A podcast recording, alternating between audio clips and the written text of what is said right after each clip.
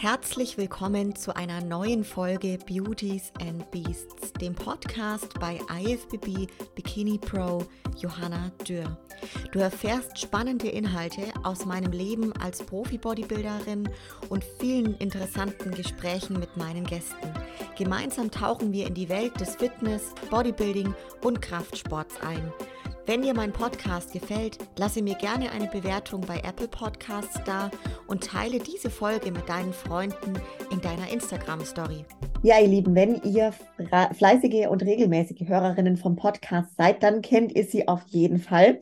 In den vergangenen Monaten war sie hier mehrfach unser Brain im Brain Talk und heute darf ich sie endlich mal wieder als erfolgreiche Bodybuilderin und Wettkampfathletin begrüßen. Die Rede ist von Franziska Weil. Franzi, schön, dass du da bist. Herzlich willkommen und wie geht's dir? Erstmal vielen Dank für die Einladung, Johanna. Heute mal quasi in Zivil. Und ähm, ja, mir geht's tatsächlich echt gut. Die Saison ist ja jetzt rum und ähm, ich komme jetzt so wieder in meinem normalen Alltag an, sag ich mal, neue Prioritäten, neuer Fokus. Aber mir geht's soweit einfach richtig gut.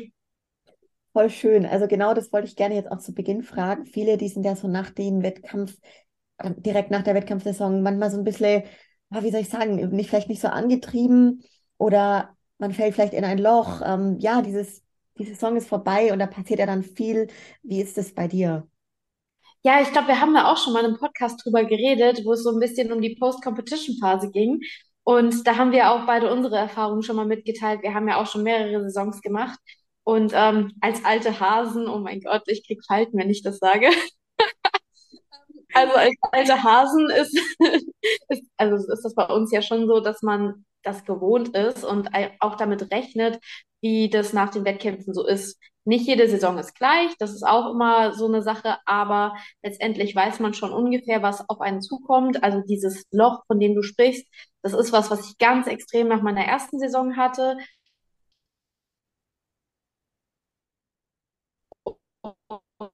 Ähm,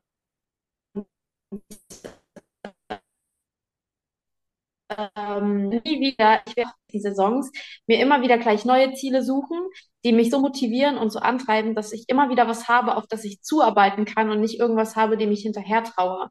Und ich glaube, allein dieses Mindset bringt einem in dieser Post-Competition-Phase schon extrem viel, weil man das halt nicht so sieht, oh, ich muss die Form gehen lassen und jetzt habe ich kein Ziel mehr, weil ich habe ja keinen Wettkampf und ähm, jetzt kriege ich mein Essen nicht mehr auf die Reihe, sondern ähm, man hat irgendwie schon wieder ein neues Ziel und denkt sich so, ja, die Saison war jetzt nicht schlecht, aber ich habe da noch so viele Baustellen und eigentlich würde ich so schnell wie möglich gerne wieder auf die Bühne und dafür muss ich ja irgendwie so effektiv wie möglich meinen Aufbau direkt wieder einleiten und an meinem nächsten Ziel arbeiten. Und dafür muss ich ja jetzt wieder mehr essen oder ich darf sogar mehr essen und ähm, kann wieder so in ein anderes, ähm, ja, in eine andere Schiene reinrutschen. Ich weiß, das klingt jetzt irgendwie ein bisschen einfacher, als es letztendlich in der Umsetzung ist, aber von Saison zu Saison wird man da einfach entspannter, glaube ich. Und das ist so das, was ich diese Saison merke. Ich bin extrem entspannt. Voll schön. Also gut, dass es so ist und auch glaube ich, dass es vielen jetzt irgendwie auch Mut macht, die vielleicht noch am Anfang von ihrer Reise stehen in dem Bodybuilding-Sport. Ich kann es tatsächlich ähnlich sagen, wie du es gerade gesprochen hast. Ne? Man wird von Mal zu Mal irgendwie entspannter danach, weiß auch genau, was dann die nächsten Steps sind. Und ähm, richtig, richtig gut. Jetzt wollen wir aber auf jeden Fall mal, ja, ähm, da auch gerne drauf eingehen, Franzi, was da für eine krasse Saison hinter dir liegt. Ähm, wir hatten uns am 17. April das letzte Mal unterhalten in einer Brain Talk Folge und haben ganz kurz mal angeschnitten. Da warst du nämlich wenige Wochen out und seitdem ist aber schon einiges passiert. ähm, vielleicht, bevor wir jetzt tief einsteigen in die Wettkampfsaison, mal vorweg die Frage an dich, Franzi, wann und wie hast du entschlossen, inmitten deines Praxisjahrs am Ende des Medizinstudiums jetzt auch ähm, noch eine Wettkampfsaison reinzupacken? Ja, wann habe ich das beschlossen? Auf der All-Stars Classic letztes Jahr im Herbst. Das war ähm, Ende Oktober, Mitte Oktober, Ende Mitte Oktober irgendwie so. Da ähm, war ich dort vor Ort und ich war kurz vor meinem Staatsexamen und ich dachte mir so, hm, ich habe richtig Bock da oben wieder zu stehen und ich wusste ja nicht so recht, will ich überhaupt noch mal unbedingt eine Saison machen? Ähm, wann soll ich die Saison machen? Und macht es Sinn im praktischen Jahr, wo ich ja dann in der Klinik arbeite und ich wusste selber noch nicht so richtig einzuschätzen, wie das von einem Zeitaufwand und von dem ganzen Alltag her wird, schaffe ich das nochmal. Und dann war ich dort und habe die ganzen Glitzer-Bikinis gesehen und die schönen, ach, die schönen Athleten, die da auf der Bühne standen, dachte mir so, boah, nee, mein Herz schlägt schon echt dafür. Und ich krieg das irgendwie hin, wo ein Wille ist, da ist ein Weg und wusste dann ja auch so ungefähr von anderen, ähm, wie das im PJ so ein bisschen ausschaut. Und die haben gesagt, meistens ist es entspannt, was äh, die Arbeitszeiten angeht, weil man selber nicht in den Schichtdienst involviert ist. Von daher klar, man hat mal, wo man länger bleibt und so, aber man muss jetzt nicht so viele Nachtdienste machen und am Wochenende hat man frei, Feiertage hat man frei. Ähm, und ich dachte mir, ja, das kriegst du irgendwie hin, du hast bisher alles irgendwie hingekriegt. Und wenn du merkst, es geht halt gar nicht mehr, dann kannst du immer noch abbrechen, bevor du jetzt noch ein Jahr wartest und dann bist du in der Assistenzarztzeit und es gibt immer wieder irgendeinen Grund, der sagt, der dagegen spricht, eine Wettkampfdiät zu machen. Also wenn man sucht, findet man immer irgendwas. Aber wer nicht wagt, der nicht gewinnt. Ich habe dann zu Chris gesagt an dem Tag, du Chris, wie sieht denn das aus? Können wir eigentlich auch einfach schon im Frühjahr starten? Und ich hatte da ja immer eh so einen kleinen ungewollten Minicut gemacht. Ähm, und da meinte er so, ja, du, das kriegen wir hin. Und ähm, ja, und so habe ich mich dann entschieden, ich mache einfach nochmal auf Teufel komm raus eine Wettkampfsaison und möchte mein Profidebüt geben. Das war quasi der, der Startschuss für das Ganze. Dann vielleicht auch da, Franzi, die Frage, gab es mal einen Punkt, wo du die Wettkampfschuhe für dich selber schon irgendwie an den Nagel hängen wolltest? Ja, ja, wie gesagt, also ich äh, hatte eigentlich gesagt, dass 2021 meine letzte Saison sein würde. Das hatte ich eigentlich vorher schon gesagt, weil ich wusste, danach kommt das praktische Jahr, dann fängt meine Assistenzarztzeit an und da wollte ich halt eine andere Priorität setzen. Ähm, und dann hatte ich eigentlich ähm, nicht gedacht, dass ich in dieser Saison 2021 tatsächlich meine Profikarte, also beim IFBB Elite Pro, gewinnen würde. Das war also es war weder mein Ziel, noch habe ich irgendwie da eine realistische Chance gesehen. Und dann habe ich die aber gewonnen und dachte mir nach der Saison so, mh, erstens mal wollte ich gar nicht aufhören mit der Saison. Ich habe dann noch weiter Wettkämpfe gemacht. Irgendwann gab es keine mehr und da musste ich halt leider aufhören, weil ich habe ja immer gesagt, es ist meine letzte Saison, deswegen habe ich echt, ich habe, glaube ich, über drei Monate Wettkämpfe gemacht. Ähm, und äh, dann gab es keine mehr und dann musste ich aufhören und dann war das so, hm, ich kann nicht davon loslassen und ähm, ja, hat dann aber gesagt, nee, ich kann nicht aufhören. Tatsächlich so Punkte, wo ich immer schon gesagt habe, boah, jetzt höre ich auf, gab es immer nur mal kurz nach den Wettkämpfen, wenn ich selber mit mir unzufrieden war und so dachte, nee, jetzt mache ich das nicht mehr. Und dann habe ich eine Nacht drüber geschlafen und dann war es wieder, dann hat man die Bilder gesehen und da war im Kopf wieder so ein bisschen alles geordnet und man war nicht mit Wasser vollgelaufen und man war gar nicht so schlecht, wie man sich selber wahrgenommen hat. Wenn die Kohlenhydrate wieder ankommen, ist man da ein bisschen realistischer in der Einschätzung. Und ähm, ja, aber sonst habe ich echt noch nie gesagt, Bodybuilding ist nichts für mich. Ich habe immer gesagt, der Sport wird Teil von meinem Leben bleiben. Ob es auf die Bühne geht oder nicht, das mache ich abhängig davon, was mein Alltag so hergibt, wie es mir geht, ob ich Bock drauf habe. Ähm, alles kein Muss, aber mir macht es einfach extrem Spaß. Und dann war der Punkt gekommen und du hast einfach wieder so Bock gehabt. Sehr, sehr cool. Vielleicht magst du mal sagen, wie lang dann bis zu diesem Minicut deine Off-Season gegangen ist. Und auch generell hat auch eine Zuschauerin gefragt, wie lange du im Schnitt mal einen Aufbau machst. Aha. Also ich finde immer, mindestens ein Jahr sollte man schon zwischen den Wettkämpfen lassen. Weil eigentlich braucht man ungefähr so lange, wie man diätet hat, wieder, um ich sage jetzt mal, richtig auszudiäten bis zu dem Punkt, wo man halt wirklich wieder komplett recovered ist und auch schon wieder so anfängt, ähm, Gains zu, also dann nachhaltige Gains zu machen, um beim, nach der nächsten Diät auch wirklich verbessert auszusehen. Also ich finde immer so, wenn man nur ein halbes Jahr zwischen den Wettkämpfen lässt, dann, das kann man schon machen. Ähm, meistens ist die Veränderung vom optischen her nicht so krass. Und oftmals habe ich auch schon miterlebt, dass die Athleten dann eine viel ähm, schwierigere Diät haben, wenn sie sich nicht genug Zeit lassen, um richtig zu recovern. Also viele Leute müssen dann viel niedriger mit den Kalorien gehen, viel mehr Cardio machen. Manche kommen gar nicht mehr so gut in Form wie in der Diät davor, ähm, wenn sie zu schnell wieder anfangen, eine Prep zu starten. Und äh, deswegen lasse ich mir eigentlich immer ein Jahr Zeit, wenn nicht sogar anderthalb Jahre. Corona-bedingt waren es dann halt sogar mal, waren da sogar, glaube ich, mal zwei Jahre dazwischen, wie ich Wettkämpfe äh, geplant hatte. Und ähm, im Schnitt war es bei mir, glaube ich, immer ein Jahr, würde ich mal so sagen. Also ich bin 2018 im Herbst gestartet, 2019 im Herbst gestartet. Zwar, da war ein Jahr dazwischen, das war relativ kurz. Dann bin ich 2021 wieder im Herbst gestartet und jetzt ähm, 2023 das erste Mal im Frühjahr. Mhm. Ja, ich glaube einfach die Ausgangsform, ne, mit der man dann in die Prep startet, ist dann eine ganz andere. Das ist gut, wie du das gesagt hast, ja. Wie ging es dir generell in der Off-Season? Also bist du eine, die da die Off-Season auch feiert und auch so diese Vorzüge findet und schätzt? Oder wie, kannst du das beschreiben? Äh, ich mag die gar nicht. eigentlich das ganze Jahr so, also auch wie jetzt irgendwie, ich könnte die ganze Zeit jetzt so meine Form, wie sie jetzt gerade ist, eigentlich halten, weil sie voll entspannt ist. Aber ich weiß, ich muss dann halt wieder in den Aufbau gehen und muss dann halt auch wieder ein bisschen mehr Körperfett äh, zulassen, in dem Sinne, dass es mir halt gerade nicht schwerfällt, meine Form so zu halten, wie sie ist. Und ähm, Aufbau finde ich in dem Sinne meistens ziemlich nervig, weil bei so Temperaturen zum Beispiel im Sommer, wenn man da mal 10 Kilo mehr wiegt, ist halt auch irgendwie 10 Kilo mehr, die man mit sich rumschleppt. Ich bin eh jemand, ich mag Hitze und Wärme und Schwüle und das alles überhaupt nicht. Ähm, ich finde es im Training dann auch echt nervig, wenn man das Gefühl hat, die Gelenke sind irgendwie voller Wasser und man, man ist so richtig lethargisch. Ähm, deswegen finde ich da die Offseason irgendwie nervig, aber sie gehört eben dazu. Und deswegen akzeptiere ich die auch und habe auch kein Problem damit, ähm, eine Offseason zu machen. Äh, ja, meine Offseason-Form, ich würde sagen, bisher bin ich noch nie überfettet in der Offseason. Also ich hatte eigentlich immer eine relativ okay Form. Klar, man findet immer so, oh, ein paar Kilo weniger wären schon nett, aber man weiß ja, wofür man es macht. Ähm, und am Anfang der Diät denke ich mir jedes Mal, hä, was, da müssen jetzt echt 10 Kilo runter? Das kann ich mir gar nicht vorstellen. Und am Ende sind es doch wieder 12, die runter sind. Und das, das ist halt wirklich ähm, echt immer sehr spannend zu sehen. Ja, ja, voll. Gab es Momente in der Offseason, wenn wir nämlich bei dem Thema sind, wo du dich persönlich sehr unwohl gefühlt hast?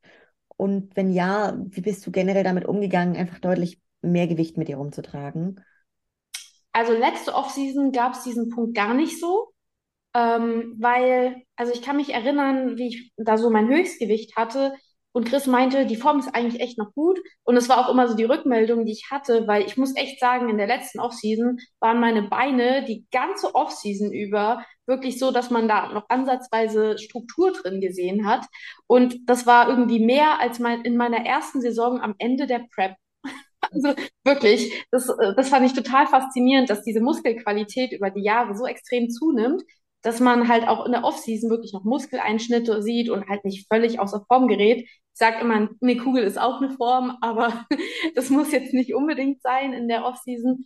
Und äh, von daher, letzte Saison war das gar nicht so. In den Saisons davor hatte ich dann schon wirklich mal auch einen Punkt erreicht, wo ich dachte, boah, jetzt noch mehr, da habe ich gar keine Lust drauf. Und wenn dann irgendwie auch die Frage stand, oh, wollen wir irgendwo essen gehen? Und ich so dachte, äh, nee, ich will jetzt eigentlich nicht noch irgendwas essen gehen, weil da weiß ich, ich habe dann irgendwie wieder zwei Kilo mehr, weil wegen dem Wasser und oh, nee, brauche ich jetzt nicht. Und dann weiß man aber auch, man ist langsam an dem Punkt, wo man vielleicht wieder eine Prep starten kann, weil man einfach auf Season satt ist.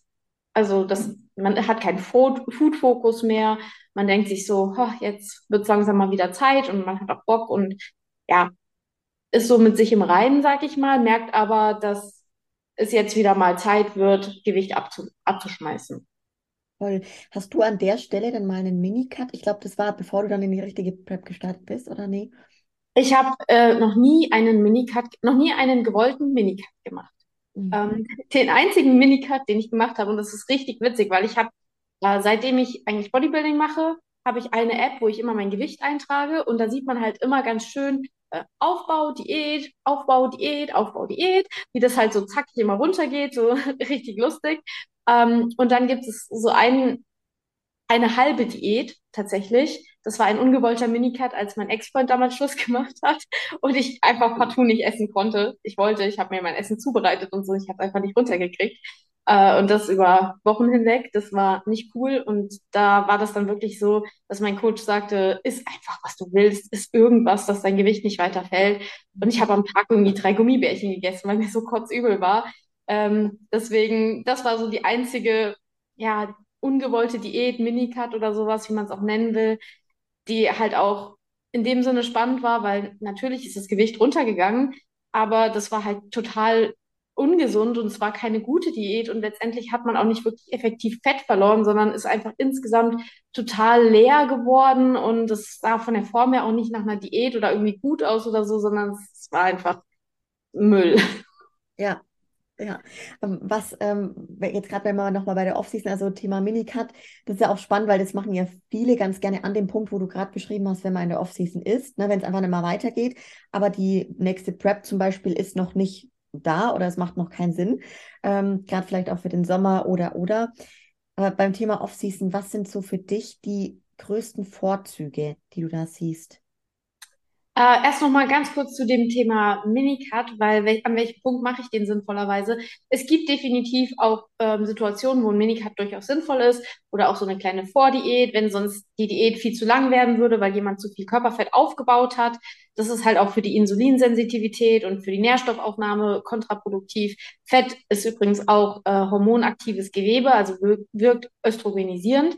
Deswegen kriegen die Jugendlichen heute, also die Mädels, auch immer früher ihre Periode, weil nämlich unsere Jugend immer dicker wird und immer mehr Fett hat.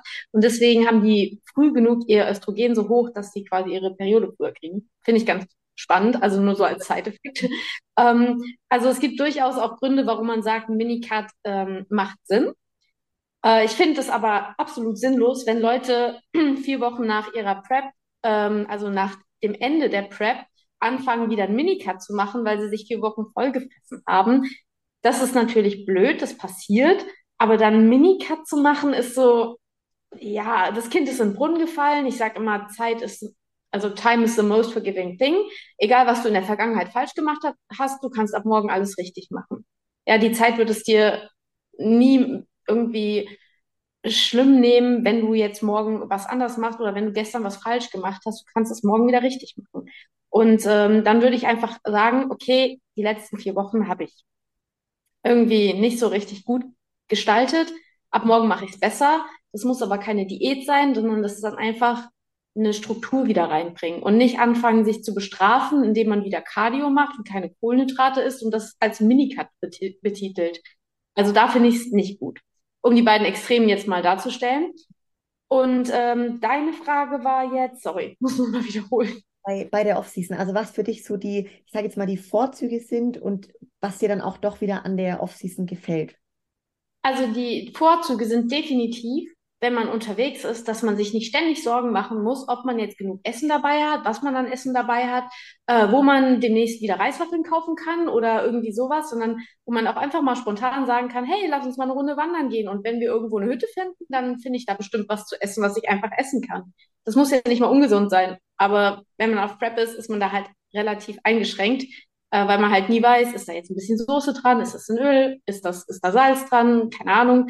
Und so ist man sehr viel flexibler. Das liebe ich an der Offseason, dass man auch mal sagen kann, lass uns einfach unterwegs sein und was wir finden, essen wir. Oder man verabredet sich wieder mit Freunden und Familie und darf einfach mitessen. Jetzt im Sommer ist total geil, wenn man einfach mal grillen kann mit Freunden oder der Familie und sich ein Steak auf den Grill haut und es ist egal, ob das jetzt 100 Gramm hat oder 500 Gramm.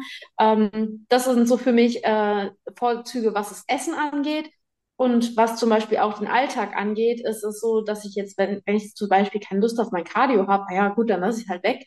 Ist ja nicht schlimm, weißt du, ist jetzt nicht so, dass ich jetzt einen Tag X habe oder irgendein Ziel in den nächsten Wochen, wo ich eine Form bringen muss ich muss mir auch keine Gedanken mehr machen, ob ich jetzt ein Kilo Wasser gezogen habe oder nicht. Dann ist es halt da, dann ist es halt morgen wieder weg.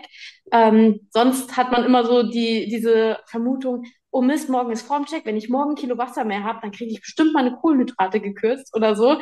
Und dieser Stressfaktor, der fällt einfach ab. Das finde ich zum Beispiel auch ganz entspannt an der Offseason.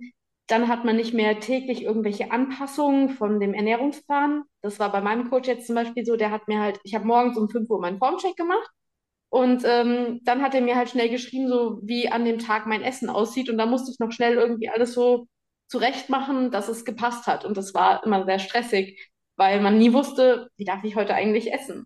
Und mhm. das ist jetzt halt nicht mehr so. Jetzt kann ich da viel entspannter sein. Ähm, auch wenn jetzt mal ein Training anstehen würde und ich merke, ich habe noch voll Muskelkater. Ja gut, dann mache ich halt heute nochmal einen Pausetag. Ist jetzt nicht so das Drama. Und wenn ich dann irgendwie doch so gegessen habe wie an einem Trainingstag, dann ist es halt so. Dann habe ich halt irgendwie 300 Kalorien mehr gegessen. Was soll's? Einfach viel mehr Flexibilität, einfach, was das jetzt bringt. Ne? Ja. Genau das. Richtig, richtig schön.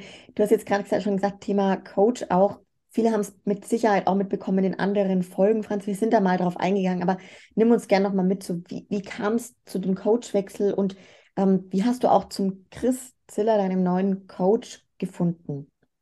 Okay, ja, also die Geschichte, die fängt eigentlich schon 2018 an. In meiner ersten Wettkampfprep, da habe ich den Chris nämlich damals auf der Newcomer-Meisterschaft getroffen. Da hat er die äh, Lisa Sanftel nämlich betreut. Die hat da nämlich auch damals ihren ersten Wettkampf gehabt und da standen wir zusammen in der Figurklasse auf der Bühne. Und damals hat der Chris mich gesehen und hat mir danach geschrieben, dass er meine Form richtig gut fand. Und da haben wir so ein bisschen geredet, weil er meinte so, boah, deine Beine sind eigentlich stabil, du müsstest Wellnessklasse starten. Ich so, ja, das wollte ich, da gab es keine Wellnessklasse.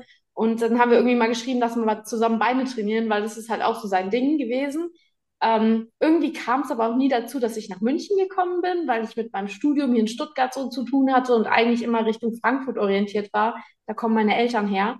Ähm, deswegen hat man halt mal geschrieben, hat sich mal auf den Wettkämpfen getroffen und so, hat so ein bisschen, ähm, er hat es immer so ein bisschen verfolgt, wenn ich Wettkämpfe hatte und auch, man hat halt da auch ein bisschen geredet.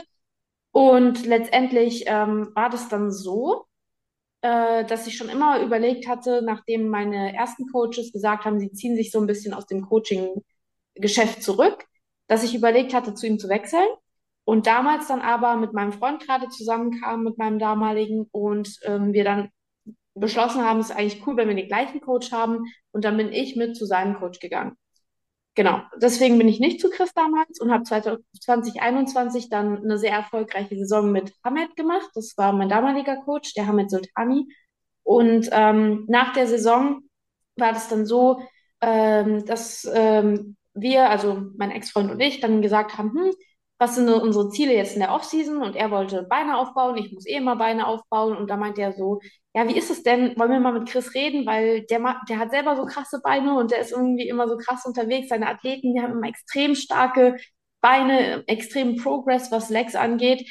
Irgendwas macht er wohl richtig, dass die Leute Beine aufbauen. Und da haben wir gesagt, komm, lass mal mit Chris quatschen, sind dann auch nach Dachau gefahren und haben, ähm, ja, haben uns direkt ziemlich gut mit ihm verstanden und so sind wir dann beide zu ihm gewechselt und ich bin jetzt, wie bin halt jetzt bei ihm geblieben. Voll gut. Ähm, was macht denn so eure Zusammenarbeit auch so erfolgreich? Hm. Das äh, ist eine gute Frage. Also ich glaube, Chris ist ähm, ein sehr ruhiger Coach, was ähm, also auf zwei Ebenen. Einmal, er redet nicht unglaublich viel, aber er redet das, was wichtig ist. Und er hat eine sehr ruhige Art. Also es ist so niemand, der sagt, oh mein Gott, jetzt hast du ein Kilo mehr, jetzt müssen wir direkt die Kohlenhydrate rausstreichen oder jetzt müssen wir das Cardio erhöhen, sondern er hat so eine ganz ähm, besänftigende Art, mit dir zu kommunizieren und sagt dann eher so, hey, stress dich nicht, wir haben genug Zeit, wir haben das alles eingeplant und ähm, macht nicht immer dein Gewicht abhängig von deiner Form und ähm, ne, sondern äh, chill einfach, mach einfach dein Ding, versuch ein bisschen Stress zu reduzieren, versuch deinen Schlaf hochzuhalten. Also er ist da auch jemand, der an vielen Stellschrauben versucht, was zu machen, bevor er jetzt irgendwie sagt, boah, wir müssen jetzt irgendwie den Knüppel rausholen und jetzt musst du total viel Cardio machen. Ähm, sondern er ist da tatsächlich jemand, der an vielen kleinen Stellschrauben dreht, sodass du in der Prep auch nie so das Gefühl hattest, von heute auf morgen, dir wird irgendwie großartig was geklaut. Mhm. Ähm, also manchmal gibt es ja so Coaches, die sagen dann plötzlich, ha, die eine Mahlzeit, da hatten wir jetzt noch 100 Gramm Reis drin, 100 Gramm Reis fliegen jetzt raus und du denkst dir so, what? ähm, sondern es war halt irgendwie immer so Stück bei Stück und dann hat man das gar nicht so schlimm wahrgenommen. Und ähm, tatsächlich ist Chris auch jemand, der sehr viel Zeit für eine Prep einplant und der plant auch bewusst ein, die ähm, Athleten sehr viel, also was heißt sehr viel früher fertig zu bekommen, also früher an einen Punkt zu kriegen, wo er sagt, jetzt bist du richtig leer, du bist fertig. Und jetzt können wir anfangen, ähm, so ein bisschen das Feintuning zu machen, ein bisschen wieder entspannter zu arbeiten und so halt auch am Wettkampf selber nicht so gestresst zu sein, nicht so leer von der Form zu sein und eigentlich ähm, ja, auch mit einem guten, mit einem guten Mindset, mit einer guten Form auf die Bühne zu gehen, sodass man halt nicht so ausgelaugt ist. Mhm. Voll, voll die guten Punkte. Weil ich glaube, das, was du gerade sagtest mit dem Wegstreichen, und ich glaube, das kennen bestimmt schon einige. Ähm, lass uns mal so zum Thema jetzt Richtung Wettkämpfe kommen. Davor war Franzi so, ja, Verband und Klasse. Das war jetzt nicht ganz klar gewesen bei dir, ähm, in welcher Klasse du starten wirst und verbandstechnisch, ja, nimm uns einfach da mal mit. Wie ging's, wie ging es bei dir mit der Entscheidung zum Verband und der Klassenwahl? Also ursprünglich stand es eigentlich gar nicht zur Debatte. Ich habe mich nie in einem anderen Verband gesehen als in dem IFBB, weil ich dort meine Profikarte gewonnen hatte, weil ich gesagt habe, ich will mein Profidebüt geben und ähm, ich wollte unbedingt IFBB Elite Pro starten. Ich hätte da gerne ein paar Wettkämpfe gemacht und dann war das Problem, es gab keine. Also erstmal gab es so überhaupt keinen Wettkampf, wo ich gesagt hätte, da kann ich starten. Ähm, nur welche in Asien, Südamerika oder sonst wo, wo ich mir dachte, ja cool, allein der Flug kostet ja so viel, dass äh, das eigentlich nicht umsetzbar ist. Dann auch mit den Urlaubstagen und so. Das wäre irgendwie nicht realistisch gewesen. Und irgendwann kam dann Malta auf den, Schir auf den Schirm. Da gab es auf Malta dann eine IFBB Elite Pro Show. Und ich dachte, geil, das ist mein Wettkampf. Aber ein Wettkampf, dafür eine ganze Prep zu machen, das fand ich irgendwie voll dumm. Und irgendwann kam dann, also das ist tatsächlich beim IFBB Elite so, da wird dieser, ähm, also Timetable, der wird immer mal wieder aktualisiert und dann kommt doch mal wieder ein Wettkampf, der aufploppt. So mitten in der Prep kam dann auf einmal, das war tatsächlich irgendwie im Februar oder so, weiß ich nicht, Anfang Februar kam auf einmal, ja, in Schweden gibt es auch noch einen IFBB Elite Pro ähm, Wellness ähm, Wettkampf. Und ich so, ach geil, dann kann ich ja sogar zwei machen, richtig gut. Für zwei ist schon wieder ein bisschen sinnvoller, aber immer in meinem Kopf schwebte noch so zwei Wettkämpfe auch ein bisschen wenig. Und deswegen kam ich erst auf die Idee, mal rüber zum NPC zu lunsen und zu sagen, wie weit entfernt bin ich denn eigentlich davon, in einer Klasse vom NPC zu starten? Für mich waren die immer sehr viel krasser, gerade in der Wellnessklasse. Wenn ich da selber die Wettkämpfe angeschaut habe, sahen die immer extrem hart und extrem voluminös aus und ich so, oh, das Respekt davor, aber das schaffe ich nicht. Und ähm, ja, vielleicht, weiß ich nicht, vielleicht kann ich es mal probieren, meinen so einen regionalen zu machen, wäre ja gar nicht so verkehrt, muss man ja eh machen, bevor man da international startet. Und so ist so langsam diese Idee mit dem NPC entstanden. Dann war halt die Frage, ja, wenn die halt so krass in der Wellnessklasse sind, und dann kamen auch einige, die so meinten, ja, warum probierst du nicht Bikini-Klasse? Und ich so, oh, da habe ich gar nicht, habe ich nie drüber nachgedacht, weil Bikini-Klasse war für mich eigentlich nie ein Thema. Und ähm, ja, dann dachte ich so, ja, vielleicht am Ende der Prep, wenn du nicht mehr so viel bist. Ähm, das einzige Problem, was ich gesehen habe, ist, dass die halt in der NPC-Bikini meistens eher von den Beinen her wenig Quad haben wollen und viel Glut. Und bei mir ist es genau andersrum proportioniert. Ich habe eigentlich sehr gute Quads und im Verhältnis dazu wenig Glut. Ah, naja, man weiß ja nie, wie man am Ende der Prep aussieht, aber so ist es dann eben entstanden. Dann ist tatsächlich zwei Wochen vor Schweden Schweden abgesagt worden. Also nicht der Wettkampf selbst, sondern nur die Wellnessklasse in der IFBB Elite Pro. Also die Amateure durften auch starten. Nur halt äh, die Elite Pro Wellness wurde abgesagt aufgrund von zu wenig Teilnehmern da war ich dann ziemlich, ziemlich sauer. Also anders kann ich es nicht sagen, weil ich hatte gerade eine Woche vorher meine Flüge und mein Hotel gebucht. Und obwohl ich Flex, also so einen Flexible Tarif gebucht habe, habe ich nicht alles erstattet bekommen. Also ich bin da echt auf Kosten sitzen geblieben, was den Flug angeht. Das Hotel konnte man glücklicherweise stornieren. Ähm, aber es hat mich extrem geärgert, weil ich war in Form. Ich war schon seit zwei, drei Wochen davor eigentlich in Form habe nur auf den Wettkampf gewartet, habe dann schon alles gebucht gehabt und dann sagen die so kurz vorher, ja, nee, ist nicht. Ähm, okay. Also da war ich dann vom, von diesem ganzen Verband auch extrem, ich kann es nicht anders sagen, angepisst, sorry. Aber ähm, da habe ich dann auch so gedacht, ja, ihr ebnet mir gerade eigentlich den Weg, den Verband zu verlassen. Und na gut, Malta war ursprünglich eh mein geplanter Wettkampf. Malta versuche ich auf jeden Fall. Ich werde da für mich die beste Form rausholen. Und für mich ist, bedeutet beste Form gute Condition und ähm, gleichzeitig Muskelvolumen, aber vor allem in Form sein. Und so haben Chris und ich das dann halt auch besprochen, dass wir sagen, ähm, auch wenn mir insgesamt ein bisschen die Masse fehlt für die FBB Elite Pro, ich will Härte bringen. Also, weil das, ich stelle mich nicht irgendwie wässrig auf die Bühne, nur damit ich ein bisschen voller aussehe oder so. Ähm, und so haben wir das auch geplant und es wurde auf Malta überhaupt nicht gewertschätzt. Ich bin da ähm, von sieben Athletinnen Sechste geworden, fünf kommen ins Finale. Also war ich quasi zweitletzte und einen Platz am Finale vorbei. Und ähm, das, obwohl meine Form richtig gut war. Das war die beste Form, die ich jemals für mich persönlich hatte. Und vor mir gewertet waren halt einige Athletinnen, die in meinen Augen nach sechs bis acht Wochen out aussahen. Also die waren, die hatten kaum Muskeleinschnitte, die waren halt einfach voluminös und die hatten mehr Schenkel als ich, aber die waren halt auch einfach null in Form. Und da habe ich gedacht, sorry, aber ich sehe mich so nicht. Das ist nicht das, was ich ähm, verkörpern möchte als Bodybuilderin. Das ist nicht mein Verband. Also ähm, ja, ich probiere es jetzt einfach in der NPC, weil bevor ich jetzt sage, ich hänge die Wettkampfschuhe komplett an den Nagel, was an dem Punkt wirklich die andere Variante gewesen wäre, ähm, mache ich eine Woche später einfach die All-Stars Classic mit. Und so bin ich dann quasi in die NPC-Schiene gerutscht, habe dann dort die All-Stars gemacht, bin da Bikini und Wellness gestartet, weil ich eben nicht wusste, wo ich hinpasse. Ähm, in der Wellness waren wir nicht so super viele Athletinnen, also wir waren da, glaube ich, oh, jetzt weiß ich gar nicht, in der Beginnersklasse waren wir drei und in der Open Class waren wir, ach genau, da waren wir die gleichen drei und ich bin jeweils Zweite geworden. Ähm, und in der Bikini-Klasse bin ich nicht ins Finale gekommen, weil ich da tatsächlich dann abgewertet wurde aufgrund von zu viel äh, Masse, keine Ahnung, falsche Proportionen. Ich habe nicht so die Taille, ich passe da vielleicht doch nicht so gut rein ähm, und habe danach Feedback gefragt. Also die Judges und auch viele andere Athleten und Leute haben äh, mir Feedback gegeben und haben gesagt, naja, du bist gerade tatsächlich irgendwas zwischen Bikini und Wellness.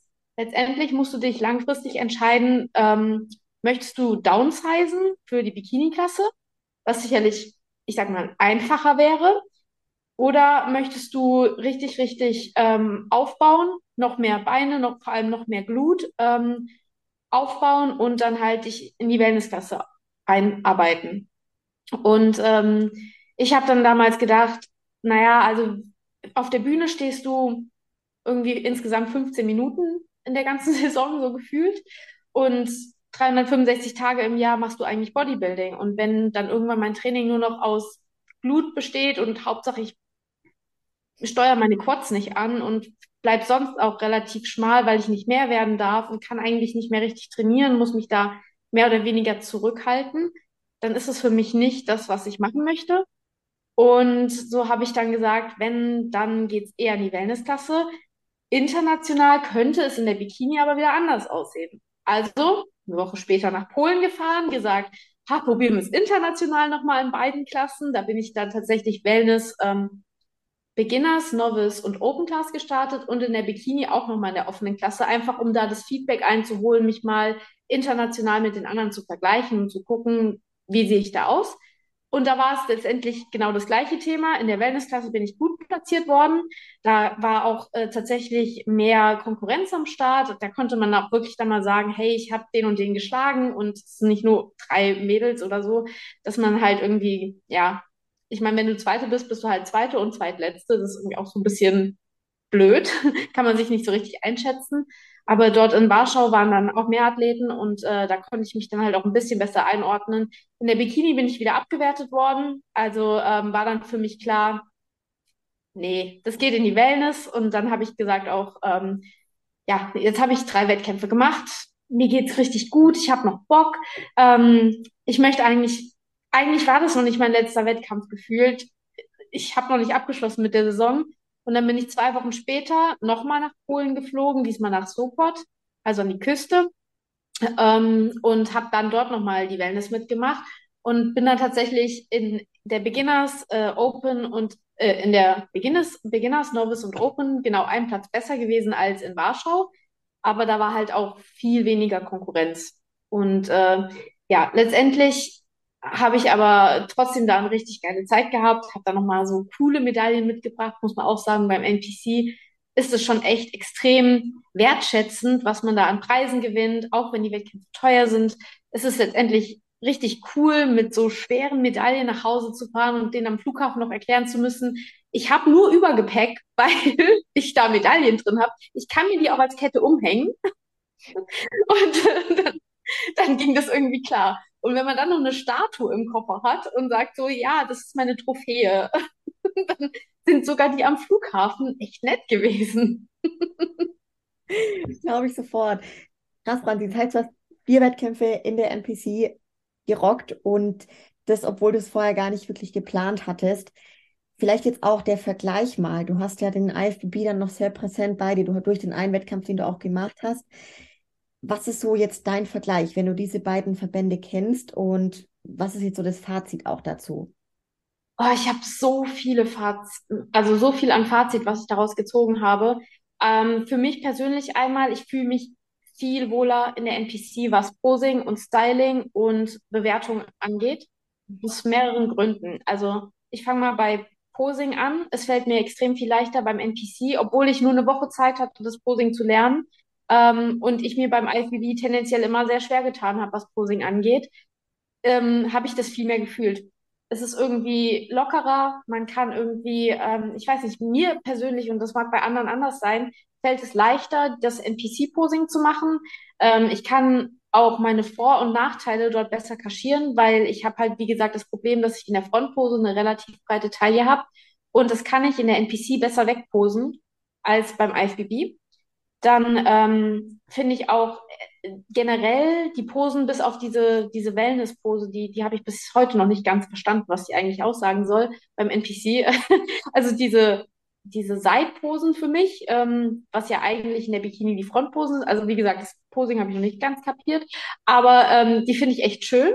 Und auch den Eyewalk, dass man den sehr freigestalten kann, ähm, finde ich extrem cool.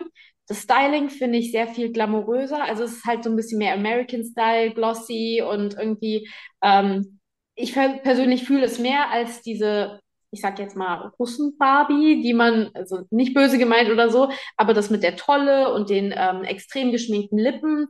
Und ähm, das war für mich eher so, ich habe mich immer ein bisschen Clown gefühlt. Und das will man halt beim MPC gar nicht so sehen. Da will man ja eigentlich eher so das Make-up, so ein bisschen Glitzer, aber ein bisschen nat natürlichere Töne, ein bisschen ins Rosé reingehen. Die Lippen müssen da jetzt nicht so extrem rot oder grell sein, sondern man kann das Ganze ein bisschen, ich weiß nicht, für mich ist das Ganze etwas dezent glamouröser, sexy und nicht so over the top, ähm, weiß ich nicht, geschminkt aussehend. Und deswegen finde ich das Styling da auch schöner. Ähm, die Bikinis finde ich äh, auch schöner, weil äh, tatsächlich das mit den Konnektoren und auch mit den Triangle-Cups ähm, bei mir persönlich, finde ich, schöner aussieht.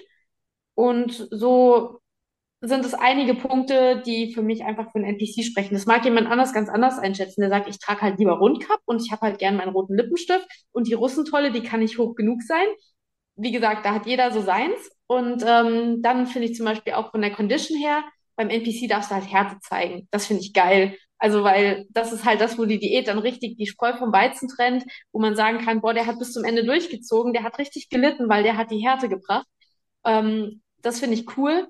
Und ich finde insgesamt die Wertungskriterien sehr viel ähm, nachvollziehbarer, als es teilweise beim IFBB ist. Da bin ich als langjährige Athletin teilweise, wenn ich Wettkämpfe sehe, komplett daneben, was die Wertung angeht, wo ich mir so echt denke, hä, ähm, ich kann es null nachvollziehen, nach was haben die heute gewertet? Weil auch gerade zum Beispiel in der Bikini-Klasse, ich meine, man hat es, wenn man Mascha Stutz verfolgt, diese Saison auch gesehen, wie sie gestartet ist. Ähm, beim einen Wettkampf ist sie irgendwie Top 3 und beim nächsten Wettkampf kommt sie nicht mal ins Finale, ist, glaube ich, nicht mal Top 10 gewesen oder sowas, weil plötzlich äh, weiche, dünne Bikinis nach vorne gewertet werden. Beim nächsten Wettkampf sind es die harten, muskulösen und mhm. irgendwie weiß ich das nie so beim IFBB richtig einzuschätzen. Beim NPC finde ich die Kriterien einfach sehr viel klarer, nachvollziehbarer, auch in den einzelnen Klassen, auch was die einzelnen Klassen unterscheidet, deutlicher, als das beim IFBB der Fall ist. Mhm. Ja, sehr, sehr spannend, weil du ja auch den einen Wettkampf, den hast du auch, du hast die Leute auf Social Media mitgenommen und da war es sehr interessant, da gab es Stories, die man sehen konnte von den Bewertungen beim IFBB jetzt, also wo du quasi dein Profidebüt gegeben hast das war schon wirklich äh, schwierig, da irgendwie eine, ja, eine Linie zu erkennen, nach was gewertet wurde. Aber es ist sau schön, dass du da jetzt deinen Verband gefunden hast und dich da richtig wohlfühlst. Jetzt auch so, ja, wie bist du, Franzi, mit deiner persönlichen Performance in, diesen, in diesem ersten NPC in der Saison zufrieden? Ähm, ich bin extrem zufrieden in dem Sinne, weil ich hatte ja gar kein Ziel sozusagen. Also ich alles, was ich machen konnte, war eigentlich zu gewinnen. Weil allein mich auf die Bühne zu stellen beim NPC war äh, für mich ein, ja, es war halt irgendwie schwierig tatsächlich für mich. Und da muss ich auch kurz sagen, vor der All-Stars Classic am Abend davor habe ich heulend Chris angerufen, weil ich gesagt habe, Chris, ich stelle mich morgen nicht so auf die Bühne. Ich habe gefühlt, sah ich total scheiße aus. Ich so, ich mache jetzt keine Farbe. Ich, meine Form gefällt mir nicht. Ich passe da nicht rein. Ähm, ich blamier mich da total. Und weiß ich auch nicht. Ich habe dann gesagt, nee, ich kann das nicht. Und äh, er dann so, hey, ich weiß nicht, was du hast, du siehst total gut aus. Stell dich da morgen einfach so hin, du kannst doch nichts zu verlieren. Und ähm, er hatte dann auch noch so gesagt, dann stellst du dich halt in die ähm, Women's Physik, da kannst du Doppelbizeps machen oder so. okay, starten einfach alle Klassen, weil einige meinten auch ich soll Figurklasse starten und dann machen wir Bikini, Wellness, Figur, Women's Physik, einfach alles durch. Warum nicht? Aber das habe ich auch gedacht, nee, das ist ja völliger Schwachsinn. Das finde ich irgendwie auch dämlich, wenn das jemand sieht und ich starte in jeder Klasse, denken die sich auch, kann die sich nicht entscheiden und weiß ich nicht. Ähm, ja, aber wie gesagt, deswegen, ich konnte eigentlich nur gewinnen und alleine mich dahin zu stellen, das war eine extreme Überwindung, die mich das gekostet hat. Und das, obwohl ich eigentlich eine erfahrene Athletin bin. Ich habe mich wie der komplette Anfänger gefühlt.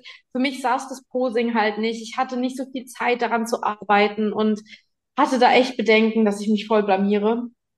Und von daher war, bin ich in dem Sinne mega stolz, dass ich es trotzdem durchgezogen habe dass das Posing am Ende gar nicht so schlecht war. Das ist tatsächlich aber noch was, an dem ich halt viel Verbesserungspotenzial habe. Also daran kann ich jetzt auch gut arbeiten. Ich habe so einige Punkte auf meiner Liste, die diese Saison halt nicht optimal waren und die ich das nächste Mal verbessern will. Posing beispielsweise, dann halt auch gezielteres Training auf die NPC-Wertungskriterien, auch sowas wie äh, LPF-Training, Bauchkontrolle, dass man halt auch gerade in den NPC-Posen, das unterschätzt man nämlich tatsächlich. Also meine Bauchkontrolle in den IFBB-Posen war eigentlich nie so ein Problem. Und in den NPC-Posen habe ich gefühlt nicht so gut den Bauch unter Kontrolle gehabt wie in den anderen Posen, weil ich es einfach nicht gewohnt war. Keine Ahnung, ich weiß es nicht. Aber das sind zum Beispiel alles Punkte, wo ich, wo ich jetzt weiß, da hätte ich besser sein können, wenn ich auch, ähm, ja, wenn ich es vorher gewusst hätte. Ja. Also wie gesagt, das lernt man ja auch immer aus einer Saison. Da muss man halt Rückschlüsse ziehen, das analysieren und dann Pläne machen, wie man es das nächste Mal besser macht. Von daher, ich bin einfach extrem zufrieden mit dem, was ich ähm, ad hoc, also so ganz spontan da noch auf die Beine gestellt habe. Das würde ich auch behaupten. Nee, mega, mega krass. Beim Thema Figurklasse, du hast auch davor auf jeden Fall dich mal in die Figurpose gestellt. Das hat man auch sehen können. Wie waren da oder wie war deine Entscheidung dazu? Also hast, hattest du schon selber mal Lust, dich in die Figurklasse zu stellen oder warum bist du dann davon wieder weggekommen? Also tatsächlich hat Chris das irgendwann mal schon in der Offseason gemeint. Ähm, wie sieht's eigentlich bei dir aus? Hast du mal über Figurklasse nachgedacht? Und ich so, ja, Chris, habe ich gemacht, weil das auch schon viele gesagt haben. Und ich sehe mich da überhaupt nicht von meinem Körperbau her, weil da kann ich halt wieder meine Taille nicht wegposen. Ähm, ich habe nicht diese extremen Schultern, die ich in der Figurklasse bei den anderen Athletinnen sehe. Und von meiner, von meiner Hüfte her, die sind ja auch oft eher so athletisch gebaut, dass die eigentlich eine relativ schmale Hüfte haben, schmale Taille und nach oben dann so extrem V-förmig auslaufen. Äh, das bin ich nicht, von meinem Knochenbau her allein schon. Ich bin da halt eher so ein bisschen die Sanduhr, die, der so die Wespentaille fehlt. Äh, einfach vom Knochenbau her. Und deswegen habe ich mich persönlich dazu nie gesehen. Er meinte, von den Bildern her, die ich geschickt habe, dann irgendwie schon. Und als ich dann live bei ihm war, mich in die Posen gestellt habe, hat er auch gesagt, ganz ehrlich, das sind deine schlechtesten Posen. Figur ist nichts für dich. Und viele andere, die haben mich immer wieder motiviert und gesagt, starte Figurklasse, starte Figurklasse. Und Chris hat immer gesagt, jede Klasse, aber nicht Figurklasse. Ja, aber gut, dass ihr das dann gleich, gleich klären konntet so und du dann da auch nicht das weiter irgendwie forciert hast, ne? Wenn du jetzt auf alle Wettkämpfe blickst, was war so dein größtes Highlight der Wettkampfsaison? Mein größtes Highlight war tatsächlich die All-Stars, ähm, weil die All-Stars, ähm, weil das war ja dieser Punkt, wo ich dachte, ich blamier mich komplett. Und dann war das richtig gut. Dann bin ich da auf die Bühne gegangen und irgendwie habe ich, es war das erste Mal die NPC-Bühne und hab, ich habe mich gleich so wohl gefühlt und ich habe irgendwie die, da waren auch einige in der Halle, die mich kannten und die dann voll laut waren, als ich auf die Bühne kam. Ich dachte mir so, boah, das ist voll geil gerade. Also das macht gerade richtig Spaß, hier zu stehen und eigentlich nichts zu verlieren zu haben. Ähm, und dann bei der Pokalübergabe halt tatsächlich mal so eine NPC-Medaille zu gewinnen und sich so zu denken, boah, krass, mein erster NPC-Wettkampf und ich bin hier auf dem zweiten Platz gelandet. Äh, so viele Leute, die mit mir dort waren, die mit mir gefeiert haben, die danach mir gratuliert haben. Du warst auch mit dabei. Da erinnere ich mich auch noch dran. Und äh, das war für mich einfach, das waren die schönsten Momente tatsächlich auf der All-Stars. Und dann noch ähm, in Warschau, weil da waren Selina und Martin und der Valentino, also Vale the Prep Coach, die waren dort mit vor Ort mit noch einigen anderen. Also ich kann eigentlich gar nicht alles aufzählen, die da mit waren. Ähm, aber die drei waren so die treibenden Kräfte, die mich eigentlich motiviert haben, nach Warschau zu kommen und mich da extrem unterstützt haben. Ähm, und es war einfach, ich war so, ich war immer jemand, der andere viele in ihren Wettkämpfen unterstützt hat, aber selber nie so die Unterstützung zugelassen oder eingefordert hat oder so. Und das dann damals zu erleben, dass die Leute einem ständig helfen und sagen, hey, ich komme mit dir zur Registrierung, ich gucke bei deinem Posing drüber, ähm, ich äh, helfe dir bei den Formchecks und äh, du kannst bei uns im Airbnb schlafen und ähm, wir kriegen das irgendwie alles miteinander hin. Das war voll cool und das ähm, habe ich extrem zu schätzen gewusst. Voll schön, richtig, richtig schön. Krass. Franzi, wenn wir noch auf die Prep blicken, da kamen auch ein paar Fragen, die war ja doch auch nicht kurz. Also nimm uns da mal mit, wann die genau begonnen hat. Also wir haben am 1.1. angefangen. Mhm. Ähm, ja, das äh, weiß ich nicht. Ähm, Chris hat gesagt, es reicht und ich habe gesagt, zu Weihnachten und Silvester würde ich gerne einfach noch ein bisschen flexibler sein. Und äh, dann haben wir gesagt, okay, erster erster Prep-Start reicht uns.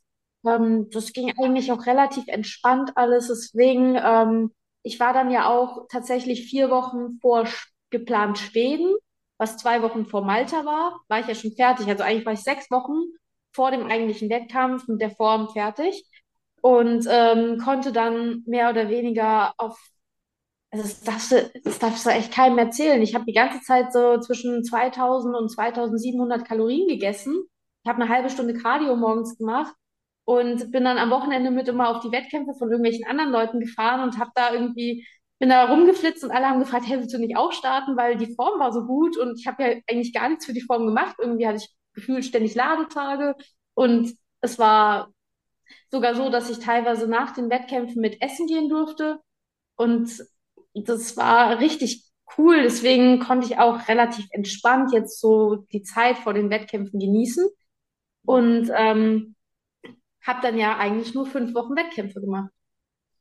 Ja. Also relativ kurz, die Saison selbst. Die Prep waren dann eben so, wann war der erste Wettkampf? Ähm, Malta war im Mai, äh, Mitte Mai, also fünfeinhalb Monate quasi Diät vor dem ersten Wettkampf und dann fünf Wochen Wettkämpfe. Also ja, sechs Monate sozusagen, ein halbes Jahr. Mhm. Du hast jetzt schon gesagt, wie die Prep so für dich abgelaufen ist. Geh da gern noch so ein bisschen näher drauf ein. Wie ging es dir in den Wochen? Gab es auch mal Momente, wo es nicht ganz so einfach war? Ja, es gab genau zwei Wochen, wo es mir scheiße ging. Und da hatte Chris nämlich, äh, also mein Gewicht hat so stagniert und ich persönlich habe gemerkt, ähm, ich stresse mich gerade extrem, weil ich das Gefühl habe, ähm, ich habe ich hab so Angst gehabt, auf der Arbeit richtig Hunger zu bekommen und nicht performen zu können, weil ich arbeite in der Klinik und ich war da im OP und da hatte ich halt teilweise auch Verantwortung, dass ich dann ähm, dort Narkosen geführt habe oder für Intubationen verantwortlich war und für lauter solche Sachen. Also halt, wo ich einfach so dachte, boah, ich, ich darf nicht irgendwie in so eine ähm, in so einen Unterzucker rutschen, dass ich irgendwie hibbelig werde, dass ich anfange zu zittern oder dass mein Kreislauf irgendwie versagt oder so. Und da hatte ich voll Angst vor und dann habe ich mich extrem gestresst, habe gemerkt, das Stresslevel nimmt immer weiter zu und dann sind so Sachen dazugekommen, die ich von mir überhaupt nicht kenne. Äh, mir war kalt, mir ist nie kalt. Ähm, ich konnte nachts nicht gut schlafen. Ich kann immer schlafen, das ist mein Supertalent. Und ähm, ich weiß nicht, mir ging es einfach nicht gut. Ich, ich hatte keine Kraft im Training und ich habe mich so richtig leer gefühlt. Und da habe ich zu Chris gesagt, Chris, ich bin echt nicht jemand, der rumheult, aber ich brauche jetzt einen Ladetag. Das war so, das war, ich meine, ich bin jetzt eine erfahrene Athletin, ich habe schon mehrere Preps gemacht. Es ist wirklich nicht so, dass ich nicht leiden kann, aber ich habe einfach gemerkt, alle Symptome gerade, Gewicht geht nicht runter, Stresslevel steigt, Schlaf ist nicht gut. Ich habe, ähm, ich, mir ist kalt, also ich fühle mich leer, ich krieg keinen Pump und habe, weißt du, so, das waren alles so Sachen so, gib mir bitte einfach was zu essen. Und Chris wie gesagt, ist unsere erste Saison, ähm, hat es dann eher so eingeschätzt, so, ha, jetzt sind wir an dem Punkt, jetzt machen wir so richtig platt und danach gucken wir weiter. Und äh, hat dann tatsächlich die Kalorien sogar gekürzt, weil das Gewicht nicht runtergegangen ist. Und dann habe ich gesagt, Chris, das ist gerade echt nicht gut. Wirklich, das ist gerade alles andere als gut. Aber er ist der Coach. Ich habe es durch, ich habe es dann für ein paar Tage gemacht und habe ihm dann halt zurückgemeldet. Ich merke, das ist, das, das funktioniert gerade irgendwie überhaupt nicht. Und dann hat er mir tatsächlich einen Ladetag gegeben. Also wir waren da bei, ich glaube, 1,8 von den Kalorien her.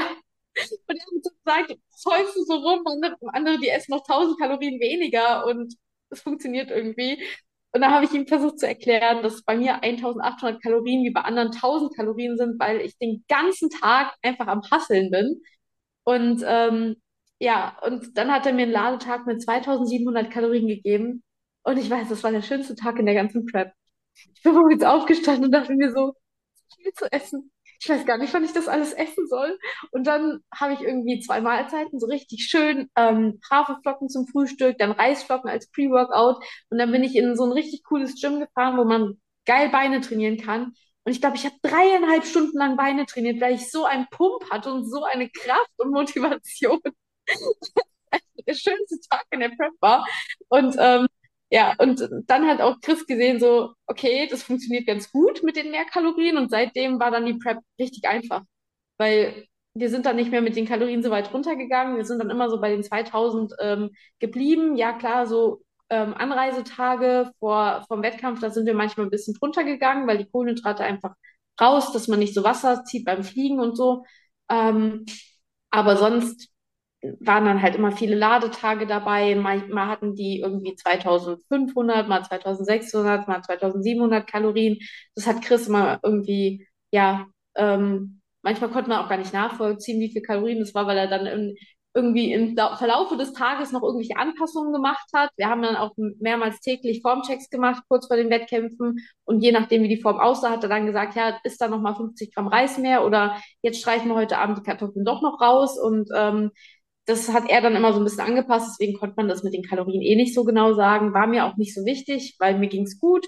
Ähm, die Form war super und solange ich schlafen kann, es mir gut geht und so, habe ich auch keinen Stress damit, mehr oder weniger zu essen. Ja, ja.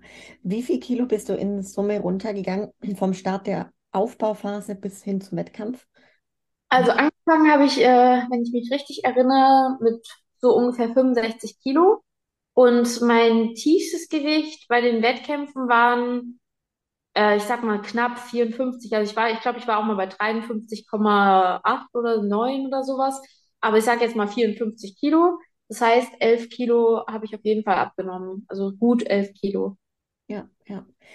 Und du hast jetzt gerade schon gesagt, Franzi, so die größte Herausforderung oder vielleicht auch Hürde, vielleicht mag es auch das gewesen sein, was du gerade berichtet hast, diese paar Tage. Aber die Frage kam eben auch, was war deine größte Hürde, die du dieses Jahr in deiner Prep gemeistert hast?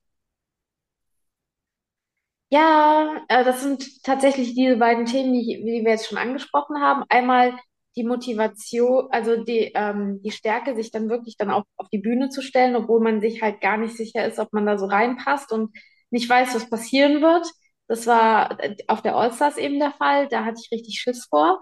Und dann tatsächlich dieser Punkt, wo man selber gerne anders von der Strategie fahren würde, als der Coach das möchte, trotzdem das zu machen, was der Coach macht, weil dafür hat man ihn. Und ähm, in der Prep kann man manche Dinge auch einfach nicht so gut einschätzen. War da auch die Frage an mich, die ich mir natürlich gestellt habe, bin ich gerade irgendwie einfach zu schwach mental, um das durchzuziehen? Oder ist es das richtige Gefühl, dass jetzt eigentlich Essen fehlt? Äh, deswegen habe ich im Zweifel natürlich das gemacht, was mein Coach mir sagt. Und tatsächlich, was manchmal schwierig war, ist, dass, ähm, und das, ich glaube, das ist noch schwieriger, wenn man nicht so viel Erfahrung hat, dass viele Leute einem reinreden möchten. Die meinen das auch oft gut und wahrscheinlich ähm, sind auch andere Strategien genauso zielführend, vielleicht sogar besser, das weiß man ja gar nicht. Aber es gibt immer Leute, die Ratschläge für einen haben. Und das sind gute Ratschläge. Nur man entscheidet sich für einen Coach und man befolgt das, was der Coach einem sagt. Und ähm, das haben natürlich diese Leute mir dann auch zum Beispiel zurückgemeldet, dass sie es total gut finden, weil denen ihre Strategien und Methoden sind natürlich andere. Und äh, es spricht natürlich für ich sag mal, die Professionalität von einem Athleten, wenn er sagt, ich bin meinem Coach gegenüber äh, treu, ehrlich, wie auch immer man das nennen möchte, aber ähm, man macht eben das, was getan werden muss. So Scheuklappen auf, äh, viele Köche verderben den Brei und letztendlich ähm, ja, muss man dann eben, wenn man das Gefühl hat, es läuft halt auch nicht so, einfach auch mit seinem Coach darüber reden und das rückmelden und sagen, du, ich habe gerade das Gefühl, es ist irgendwie nicht das Richtige. Ähm, dann testet man das eine aus, dann testet man das andere aus und dann weiß man am Ende, was besser war und lernt dann ja auch dazu. Und ich glaube, das ist auch für eine langfristige Zusammenarbeit richtig wertvoll, äh, weil ich habe jetzt zum Beispiel ähm, auch keine Ambition, den Coach zu wechseln, weil das mit Chris super funktioniert hat. Und ich glaube, ähm, dass man jetzt, wo man sich halt über die Prep auch kennengelernt hat, den Aufbau nochmal besser gestalten kann und auch die nächste Diät ähm, wieder besser gestalten kann. Ähm, ja, ich glaube, das war auch nochmal so eine Schwierigkeit, dass man wirklich immer an diesem roten Faden festhält. Mhm. Guter, guter Punkt. Was war denn im Vergleich jetzt auch zu deinen bisherigen Vorbereitungen anders? Also jede Vorbereitung ist ja irgendwo anders, ähm, aber auch wenn du es jetzt vergleichst mit deinen bisherigen. Mhm. Also meine erste Vorbereitung war so richtig oldschool. Da habe ich auch teilweise irgendwie äh, Reis zum Reis mit Hähnchen zum Frühstück gegessen. Irgendwann war es dann nur noch Hühnchen mit Gemüse zum Frühstück und so. Das war so maximal oldschool, auch super low fat. Also ich glaube, da war ich irgendwann nur noch bei so 15 Gramm Fett am Tag oder so, wo ich, ähm, wo ich dann auch gedacht habe, so im Nachhinein, das, das, es ist ja völlig, es muss ja eigentlich gar nicht sein und eigentlich ist es auch irgendwo kontraproduktiv. Ähm, und jetzt diese Prep war tatsächlich relativ ähnlich zur letzten, auch so was ähm, die Nährstoffverteilung angeht. Aber insgesamt waren es ähm, irgendwie mehr Kalorien, obwohl letzt, am Ende dann auch mein Körperfettanteil gefühlt, weiß nicht, ob es der Körperfettanteil war, der, der weniger war, oder ob ich weniger Wasser gehalten habe, keine Ahnung. Macht vielleicht auch einen Unterschied, weil diesmal bin ich im Frühjahr gestartet, sonst im Winter. Ob das vielleicht da auch noch mit reinspielt, keine Ahnung. Aber ähm, so einer der Unterschiede war jetzt eigentlich, dass ich äh, das Gefühl hatte, bis auf diese, diese zwei Wochen ist mir die Prep noch nie so leicht gefallen wie diesmal. Mhm. Und woran das genau lag, vielleicht auch tatsächlich daran, dass ich zwischendurch äh, außerhalb vom Plan essen durfte. Also wo Chris halt wirklich gesagt hat, hey, geh heute mit denen essen. Ähm, sag, sag mir, was du essen willst und so. Und äh, ich sag dir, oder sag mir, was es da so gibt. Und ich sag, ob das in Ordnung ist. Aber ich, meistens wollte ich eh Steak essen. Und äh, da hat er gesagt, ja, Steak, bestell dir dazu irgendwie paar Kartoffeln und Gemüse. Und einmal war ich auch mit Pizza essen. Und, ähm, und äh, das war, das hat's halt total einfach gemacht.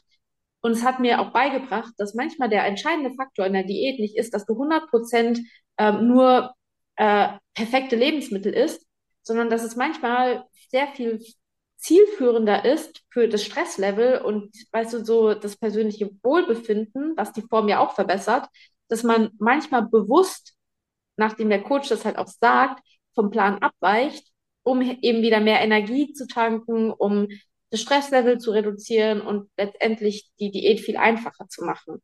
Mhm ein sehr, sehr spannender Punkt, weil ich glaube, dass viele eine Prep halt mit sowas zum Beispiel überhaupt nicht in Verbindung bringen können, ne? weil das für die wirklich so strikt, konsequent, ohne Ende ist.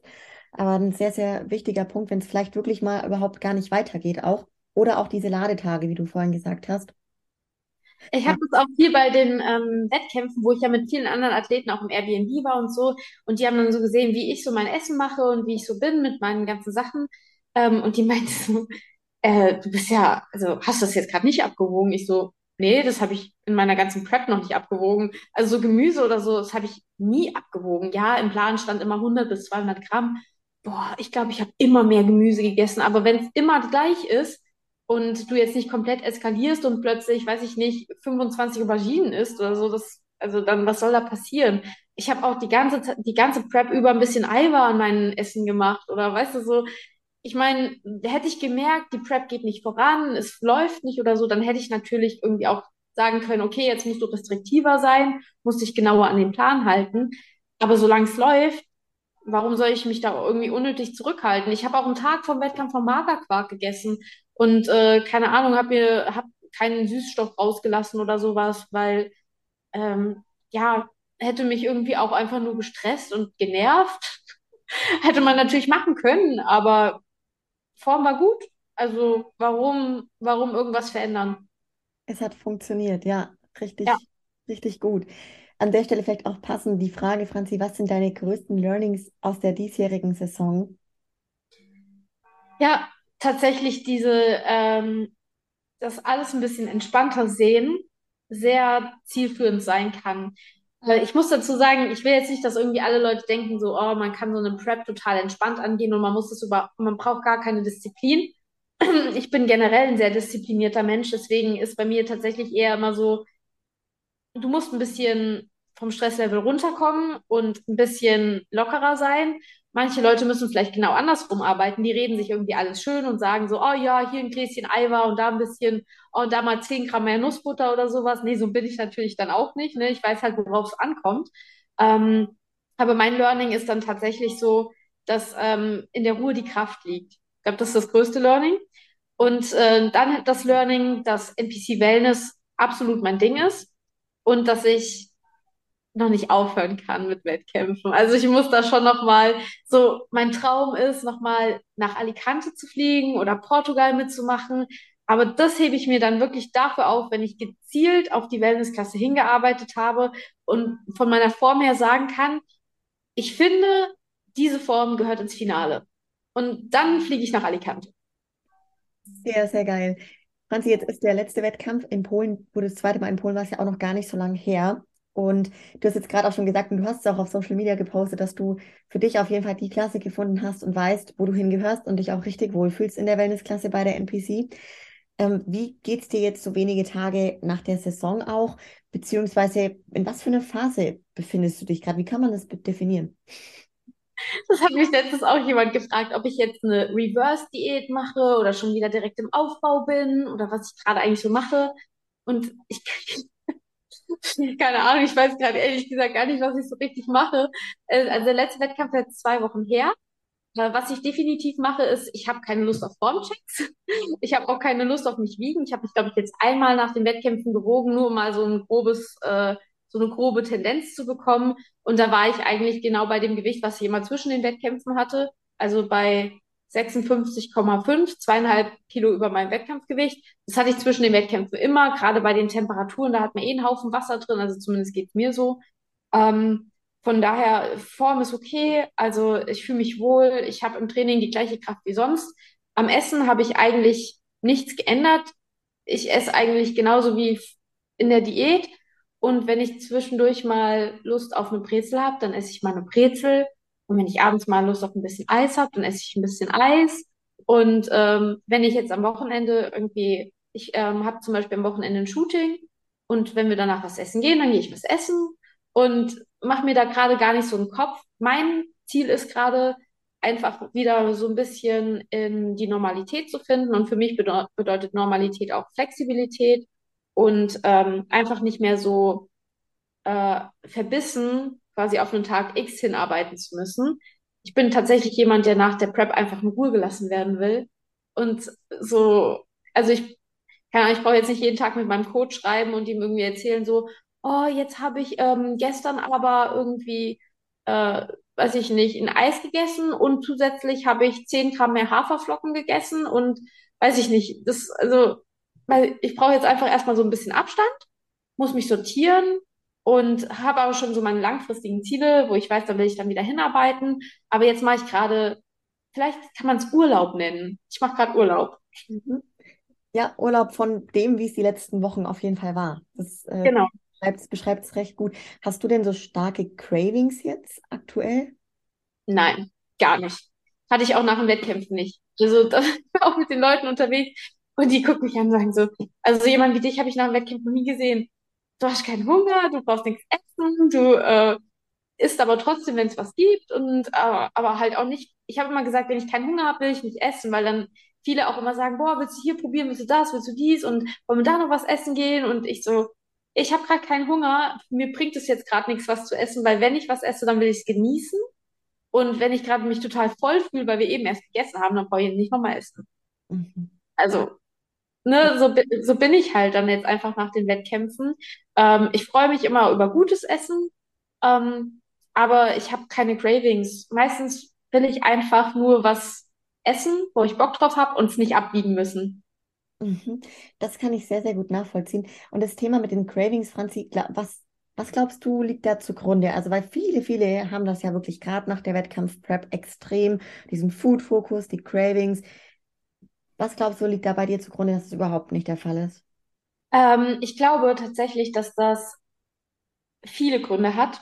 Einmal bin ich mit den Kalorien nie wirklich tief gewesen. Also wenn jetzt jemand natürlich über, weiß ich nicht, sechs Wochen nur 800 Kalorien gegessen hat, ich glaube, da würde ich auch craven. Extrem. Weil man halt einfach irgendwie nichts, gefühlt nichts gegessen hat über Wochen hinweg, total leer ist und ähm, der Körper nach allem schreit, was Kalorien hat. Und das hat man dann irgendwann nicht mehr unter Kontrolle. Ähm, dann wahrscheinlich auch generell so die hormonelle Achse oder Achsen in unserem Körper. Das ist ja alles sehr, sehr stark geregelt. Und da spielt halt Hunger und Sättigung auch gerade eine zentralvenös eine große Rolle. Und wenn du da von den Hormonen nicht komplett entgleist bist und so und eigentlich dir das ganze Prep über gut geht, dann ist da nichts so außer Reihe, was nach Craving schreit. Also so, ich war nie gefühlt in einer Hungersnot. Mhm. Und deswegen glaube ich, dass, ähm, dass danach in dieser Rebound-Effekt bei mir gar nicht so das Thema war. Mhm. Ja. Und man muss auch, ich finde immer, man muss auch ein bisschen für den Sport gemacht sein.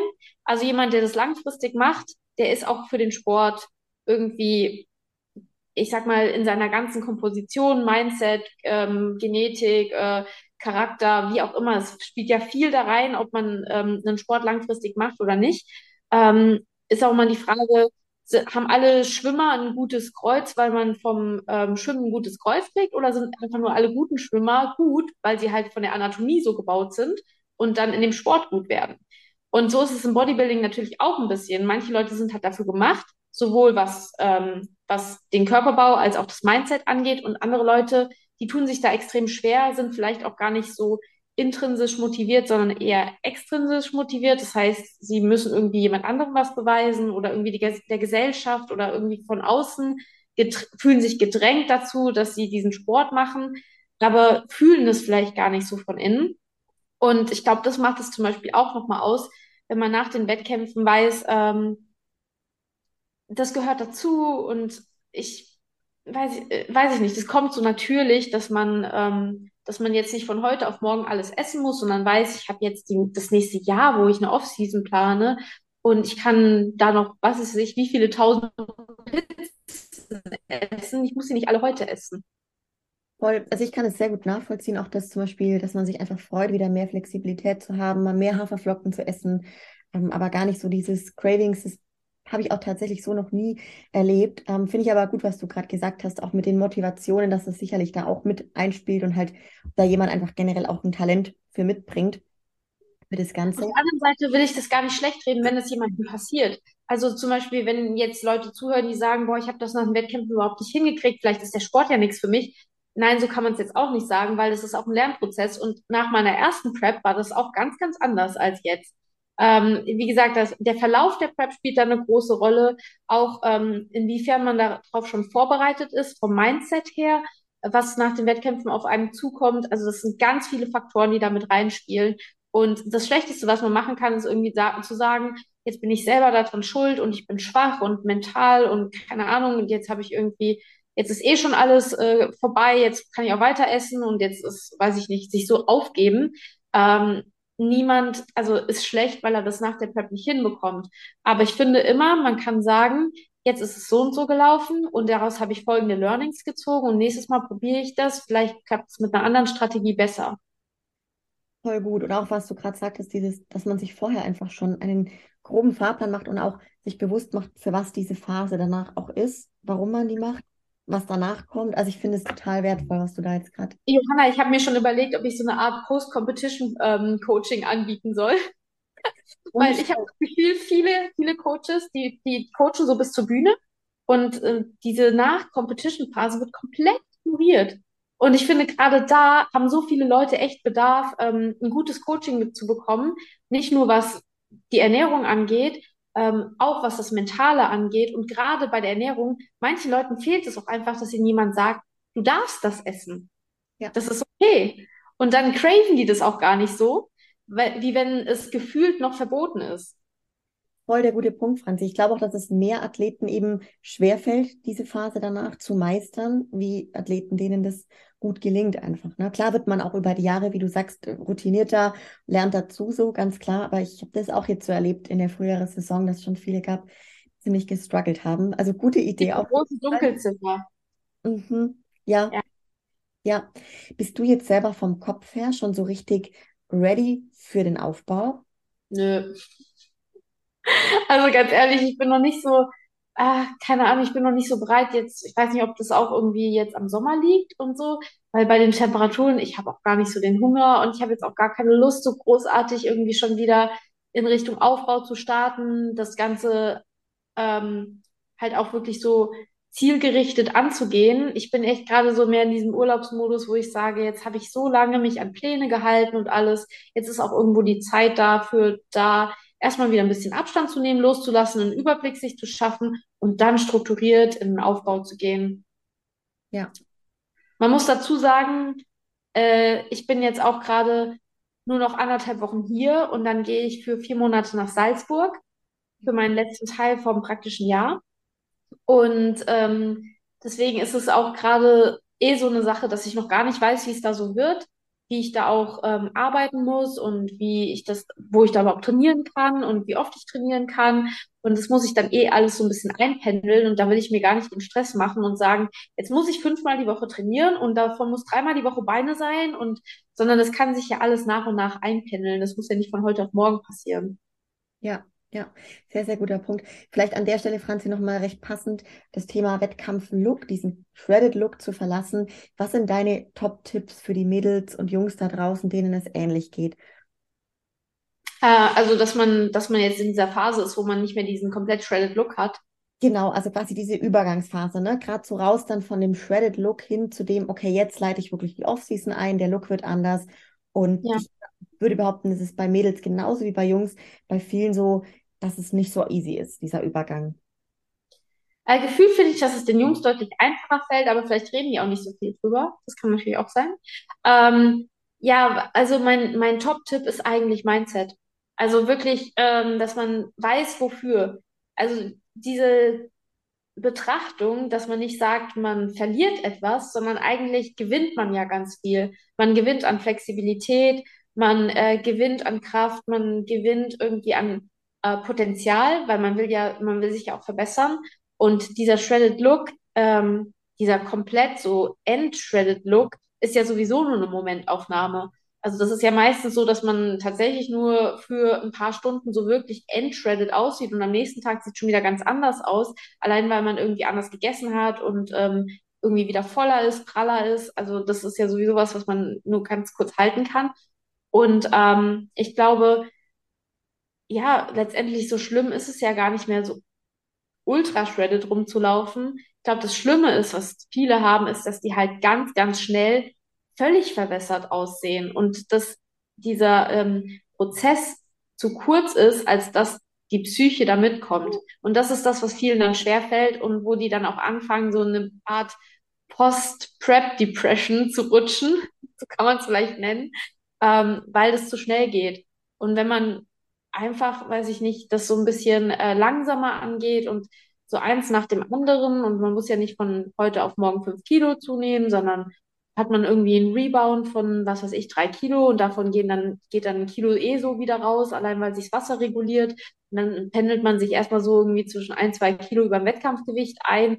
Äh, man ist ja nicht außer Form, man hat Tage, wo man besser aussieht und Tage, wo man ein bisschen verwässerter aussieht. Gerade jetzt bei 35 Grad und gefühlt 90 Prozent Luftfeuchtigkeit, man kann die Luft quasi trinken, ähm, ist der Look eh wieder anders. Ähm, ja, deswegen, also mein Tipp ist da tatsächlich an seinem Mindset und seine, seiner Psyche zu arbeiten, dass man ähm, damit gut klarkommt und dass man halt den Prozess sieht und auch entsprechend langsam gestaltet, jeder hat da sein eigenes Tempo. Manche müssen auch von heute auf morgen wieder komplett mit dem Essen eskalieren und die finden das super toll und dem macht das gar nichts aus. Und andere sind so, oh, Step by Step und irgendwie ähm, ja, ein halbes Kilo pro Woche oder keine Ahnung, 200 Gramm pro Woche oder manche sind da wirklich so, dass sie sich auf diese Zahlen fixieren. Andere sagen, ich gucke nach dem Look. jeder muss da so ein bisschen seine Methode finden. Es gibt ultra viele Varianten und es ist nicht die eine, die perfekte oder die richtige, nur weil es bei, weil es einer so macht, mhm. sondern ähm, man muss da so sein Ding finden. Ja. Und dann auch immer, zum Beispiel, wenn man noch nicht so erfahren ist, mit dem Coach Rücksprache halten und so sagen, hey, so und so sieht's aus, wie mache ich es am besten, was würdest du mir vorschlagen? Und da irgendwie auch auf beiden, also von beiden Seiten her kommunizieren und nicht einfach auch, wenn, wenn man vom Coach irgendwie gesagt bekommt, du musst es so und so machen, das funktioniert für einen nicht, sagen, da muss ich jetzt halt durch, weil das ist der einzige Weg. Nein, ist nicht der einzige Weg, es gibt ganz viele Wege und ähm, das ist, glaube ich, das Entscheidende. Ja, sehr, sehr gut. Sehr viele hilfreiche Punkte dabei, für viele bestimmt. An was willst du, Franzi, im Aufbau arbeiten? Beziehungsweise die Frage kam auch, was willst du kommende Offseason anders machen? Ja, Glutes. Ich hasse Booty-Training. Ich bin bekennender Booty-Training-Hasser. Und ähm, ich werde das diese Offseason lieben lernen. Und ich glaube, es ist tatsächlich auch eher so, was ich, weil ich nie so richtig die Mind-Muscle-Connection da hatte. Also Quads und Hamstrings, super, spüre ich perfekt, kann ich ansteuern. Aber Glut war immer sowas, dass äh, allein die Übungen, die weiß ich nicht, ich fand die immer so, die sehen so nach äh, ich habe es halt für Instagram abgefilmt gemacht. Und äh, das, das war immer so, dass ich dachte, boah, muss es echt sein? Ist es so ja, no notwendig? Aber ich werde dem Ganzen jetzt eine Chance geben und hoffen, dass trotz meiner mangelnden Genetik, was Glute Gains angeht, äh, da vielleicht doch noch was wächst. Und da werde ich wahrscheinlich jetzt auch ähm, tatsächlich dann dreimal die Woche Unterkörpertraining implementieren. Wir haben das schon mal probiert und da habe ich es nicht gut regeneriert. Ähm, wenn man das vielleicht ein bisschen schlauer auch macht, dass man das Volumen ein bisschen rausnimmt in den einzelnen Trainings und dafür halt häufiger trainiert, könnte sich das auch mit dem Muskelkater wieder ein bisschen einpendeln. Ich hatte halt oft das Problem, dass ich dann mich gar nicht auf ein ähm, Blut konzentrieren konnte, weil meine Quads so gebrannt haben, dass ich gefühlt keine Übung machen konnte ähm, dass wenn man dann vielleicht das Volumen ein bisschen anpasst, dann auch dreimal die Woche das trainieren kann, dann halt wirklich auch äh, in jedem Unterkörpertraining ein oder zwei Glutübungen drin hat, dass man dann eine Kontinuität drin hat und ähm, ja, hoffentlich dann auch äh, ja, die entsprechenden Gains sammelt. Zusätzlich möchte ich regelmäßig äh, an meiner Bauchkontrolle arbeiten, also LPF-Training. Das ist was, was ich definitiv auch in der Offseason äh, machen möchte und besser drin werden möchte. Es ist nicht so, dass ich keine Bauchkontrolle hätte, aber ich sehe da einfach noch Potenzial. Und ähm, ja, sowas wie Posing ist tatsächlich nichts, was ich in der Offseason jetzt forciert mache. Wenn ich es fühle, mache ich es vielleicht mal. Aber ich glaube, das ist dann auch wieder eher was, was ich dann, wenn ich mit der Diät anfange, und das ist ja dann meistens wieder was, was man über mehrere Monate und Wochen, so keine Ahnung, 18 Wochen oder so plant, was ich dann da auch wieder forciert machen möchte. Ja, ja. Voll gut. So sind die drei Punkte. Mhm. Hast du selber oder habt ihr schon definiert, Chris und du, wie viele Monate der Aufbau gehen soll? Gibt es da irgendwie so einen richtigen langfristigen Plan jetzt für euch schon? Bisher noch nicht. Ähm, so für mich habe ich mal grob überlegt, äh, dass ich nächstes Jahr nicht starte, weil ähm, einmal will ich halt auch mir die Zeit nehmen, wirklich besser zu werden. Und ähm, andererseits weiß ich, dass nächstes Jahr auch einfach viel ansteht, was ähm, äh, also so an Veränderung ansteht. Ich weiß noch nicht, wo ich mich ähm, jobmäßig bewerben werde, wo ich dann auch einen Job kriege, ob ich hier in der Nähe bleibe, ob ich irgendwo anders hingehe, ob ich vielleicht in Salzburg bleibe oder irgendwo sonst ins Ausland gehe. Also ich habe da momentan noch gar keinen Plan, was so meine Zukunft bringt. Und das lasse ich mir auch einfach mal offen und will so das nächste Jahr tatsächlich dann einfach äh, für den Aufbau einplanen und überlege mir dann 2024. Also das habe ich jetzt mal so, wie gesagt, äh, der letzte Wettkampf ist zwei Wochen her. So viele Gedanken habe ich jetzt auch noch nicht gemacht, aber grob habe ich mal 2024, ähm, äh, nee, 20, doch, nee, 2025 wäre das dann ja sogar, ähm, dass ich dann halt quasi nächstes Jahr aussetze und das, das Jahr drauf, wenn es äh, möglich ist, nochmal Wettkämpfe mache. Sehr, sehr spannend. Und ich, du hast schon vorhin gesagt, du bist so eine, du denkst jetzt schon auch an die nächste Wettkampfsaison, auch wenn es weit hin ist noch irgendwo, wenn man das jetzt so vom Stand heute ähm, überlegt. Vielleicht auch da, Franzi, was hilft dir persönlich, dass du diese Nahbarkeit zu den Wettkämpfen und dieses Feuer auch dafür als Wettkampfathletin nie wirklich verlierst? Auch wenn es jetzt zum Beispiel wirklich eineinhalb, zwei Jahre sein werden, bis du vielleicht wieder auf der Bühne stehst? Äh, ich liebe das Training. Ich liebe den Lifestyle. Also mir fehlt in dem Sinne ja eigentlich nur die Wettkämpfe selbst, aber ich weiß eben auch, wie viel Stress die Wettkämpfe bedeuten. Also es ist jetzt auch nicht so, dass ich irgendwie alles an den Wettkämpfen vermisse. Ich vermisse es zum Beispiel nicht, dass ich mir Sorgen machen muss, am Samstag in Form zu sein und vielleicht ein Kilo Wasser zu ziehen oder nicht, weil das ist tatsächlich ein Stress, den ich überhaupt nicht vermisse und da auch gerade genieße, dass ich mir da keine Sorgen machen muss. Ähm, was ich liebe halt einfach, wie gesagt, den Lifestyle. Für mich ist es Ausgleich, gerade zu meiner Arbeit. Ich freue mich, wenn ich ins Training gehen darf. Ich freue mich, wenn ich das alles machen darf. Ich sehe das nicht als Muss, sondern als ich darf das alles. Ich darf diesen Lifestyle so leben, weil letztendlich Bodybuilding ist tatsächlich voll der Luxussport. Also die, wie viele können sich das erlauben, dass sie irgendwie täglich ins Fitnessstudio gehen? Andere Leute, ähm, also zum Beispiel in meinem Alter, die haben vielleicht schon zwei, drei Kinder oder sowas, ja, die können nicht sagen, ja, nach der Arbeit gehe ich direkt ins Training, dann fahre ich noch schnell einkaufen, dann mache ich mein Meal Prep und dann lege ich mich ins Bett. So, ja, den Luxus habe ich halt gerade, äh, auch wenn ich viel arbeite, dass ich halt trotzdem sagen kann, ich habe sonst wenige Verpflichtungen in dem Sinne. Ähm, deswegen ich weiß das zu schätzen, dass ich das machen darf. Deswegen liebe ich das auch. Wettkämpfe selber vermisse ich in dem Sinne nicht, weil äh, ich werde trotzdem bei den Saisons dabei sein, aber halt anders, sondern eher als Betreuerin oder vielleicht mache ich dem einen oder, einen oder anderen ein bisschen Make-up oder helfe beim Posing oder fliege vielleicht mit auf einen Wettkampf als Betreuerin. Ich bin ja trotzdem in dieser Szene involviert und ich weiß es auch zu schätzen, für andere da zu sein. Das ähm, finde ich auch eine richtig coole Sache, weil ich weiß, wie sehr was das für die Leute bedeutet, wenn sie jemanden dabei haben, wo sie sich 100% verlassen können. Wenn die sagen, du musst mir jetzt ein Gramm Salz besorgen, dann flitze ich und finde irgendwo ein Gramm Salz. Kein, kein Problem. Weißt du, so, ähm, das ist für mich auch cool, bei den Wettkämpfen einfach äh, als Betreuerin mit dabei zu sein und trotzdem äh, das Ganze mit zu genießen, danach mit Essen zu gehen, mit den Leuten unterwegs zu sein, ein bisschen was von der Welt zu sehen, ein bisschen zu reisen und so. Das ist eigentlich auch total cool ähm, ist es anders, als wenn man selbst Athlet ist, aber beides hat seine Vor- und Nachteile. Ja, voll, fühle ich total. Generell, wie geht es jetzt weiter für dich? Also welche Projekte stehen jetzt für dich auf der Prioritätenliste ganz oben? Also ganz oben steht jetzt erstmal Salzburg. Ähm, wie gesagt, also mein ähm, Tertial in der Chirurgie, ich bin da ähm, an der, an den Landeskliniken, an den Salzburger Landeskliniken ähm, und mache dort eben Chirurgie für drei Monate, eigentlich vier Monate, aber die letzten, der letzte Monat, da habe ich mir quasi alle meine noch übrigen Urlaubstage aufgespart, weil diese vier Wochen nimmt sich jeder frei, um fürs Staatsexamen zu lernen, wo wir bei der anschließenden Priorität sind. Übrigens bin ich ein Fan von, es gibt kein Plural von Priorität. Es gibt eine Priorität und danach gibt es die nächste Priorität. Aber man kann nicht fünf Prioritäten haben. Das ist eigentlich von der Sinnhaftigkeit schon gar nicht möglich. Also wie gesagt, Priorität jetzt ist Salzburg. Danach die Priorität ist Staatsexamen. Danach die Priorität ist Job anfangen. Und dann die Priorität ist Wettkämpfe. Ja. Und was auf dem Weg passiert, kann auch sein, dass da vielleicht nochmal die ein oder andere Priorität dazwischen rutscht und dann verzögert sich das mit den Wettkämpfen vielleicht oder rutscht nach vorne oder wie auch immer. Das ist schon variabel, aber ich bin immer ein Fan davon, eins nach dem anderen. Sehr, sehr gut. Was sind denn deine persönlichen Ziele im Bodybuilding jetzt für die nächsten Jahre? Ja, also ich glaube, das habe ich schon ein bisschen anklingen lassen. Ich will nach Alicante und ich will da ins Finale kommen.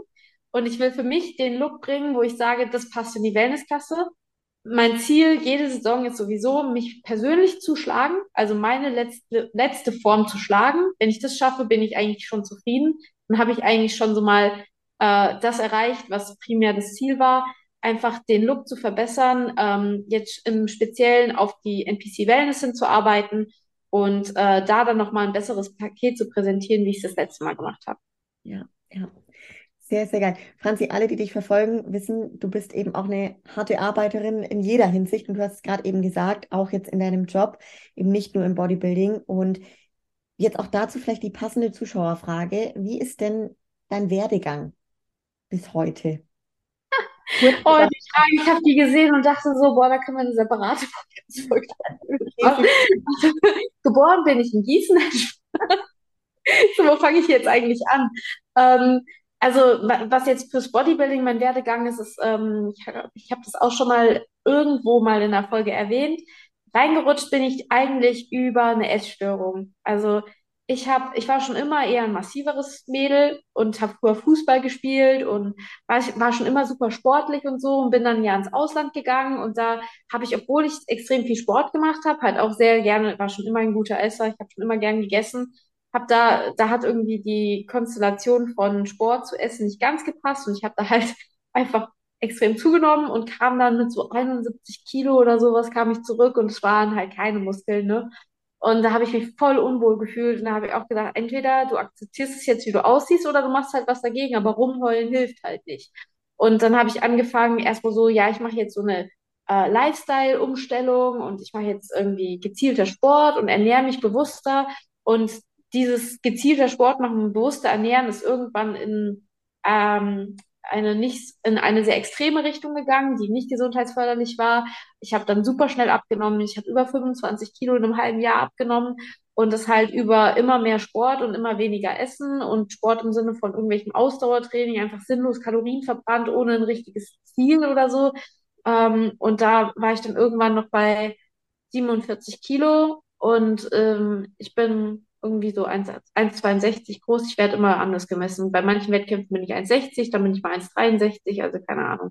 Irgendwie sowas. Und ähm, ja, jedenfalls war ich dann viel, viel zu dünn und auch so vom Essen her, ich hatte so einen krassen Food-Fokus und Sportfokus. Ich konnte keinen Tag ohne Sport. Wenn ich an einem Tag nur 100 Gramm mehr gewogen habe, dann habe ich mir irgendwie alles an Essen verboten.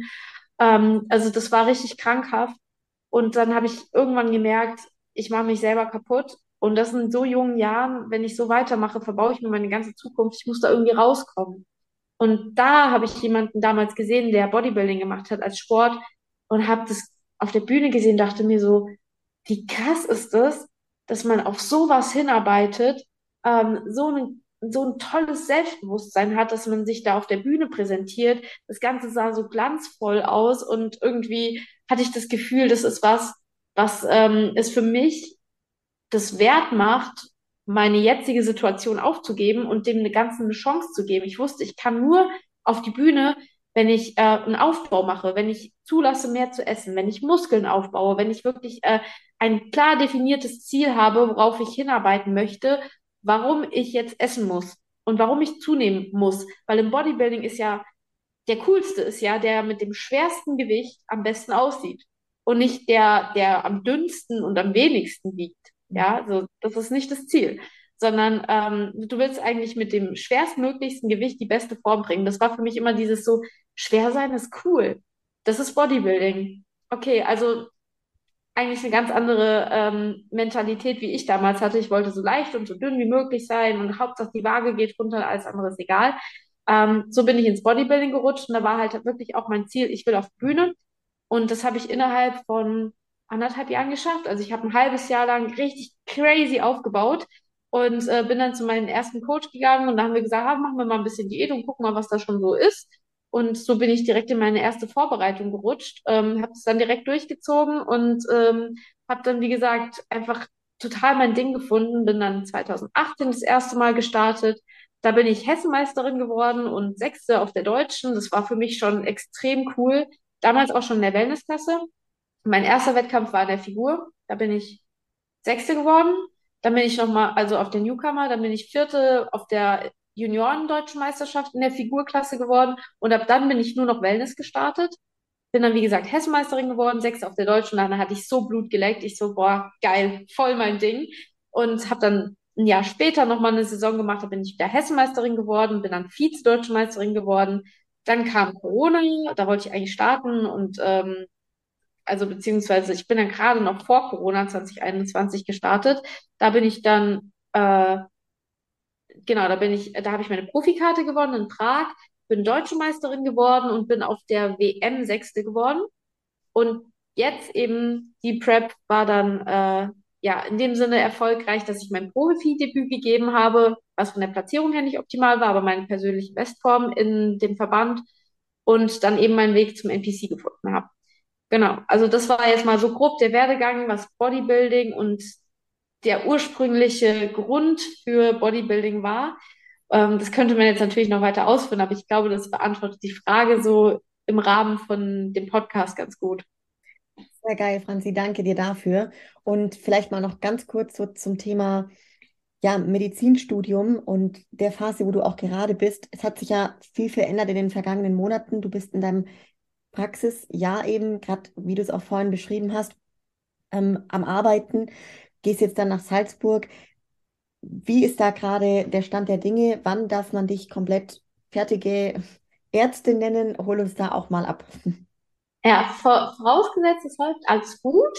Und angemeldet bin ich fürs Examen. Habe ich im November, wahrscheinlich irgendwann Mitte November, Ende November, so um den Dreh, habe ich mein drittes Staatsexamen. Das ist das mündliche.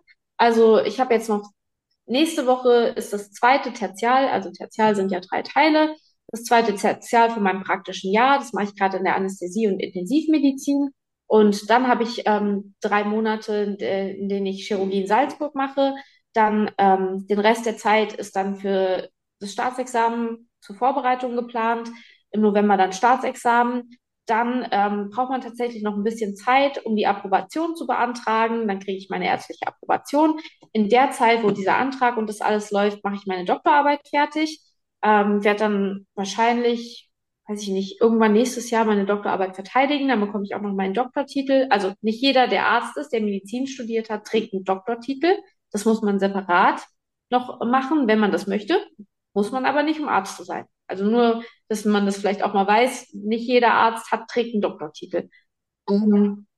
Braucht man auch nicht unbedingt.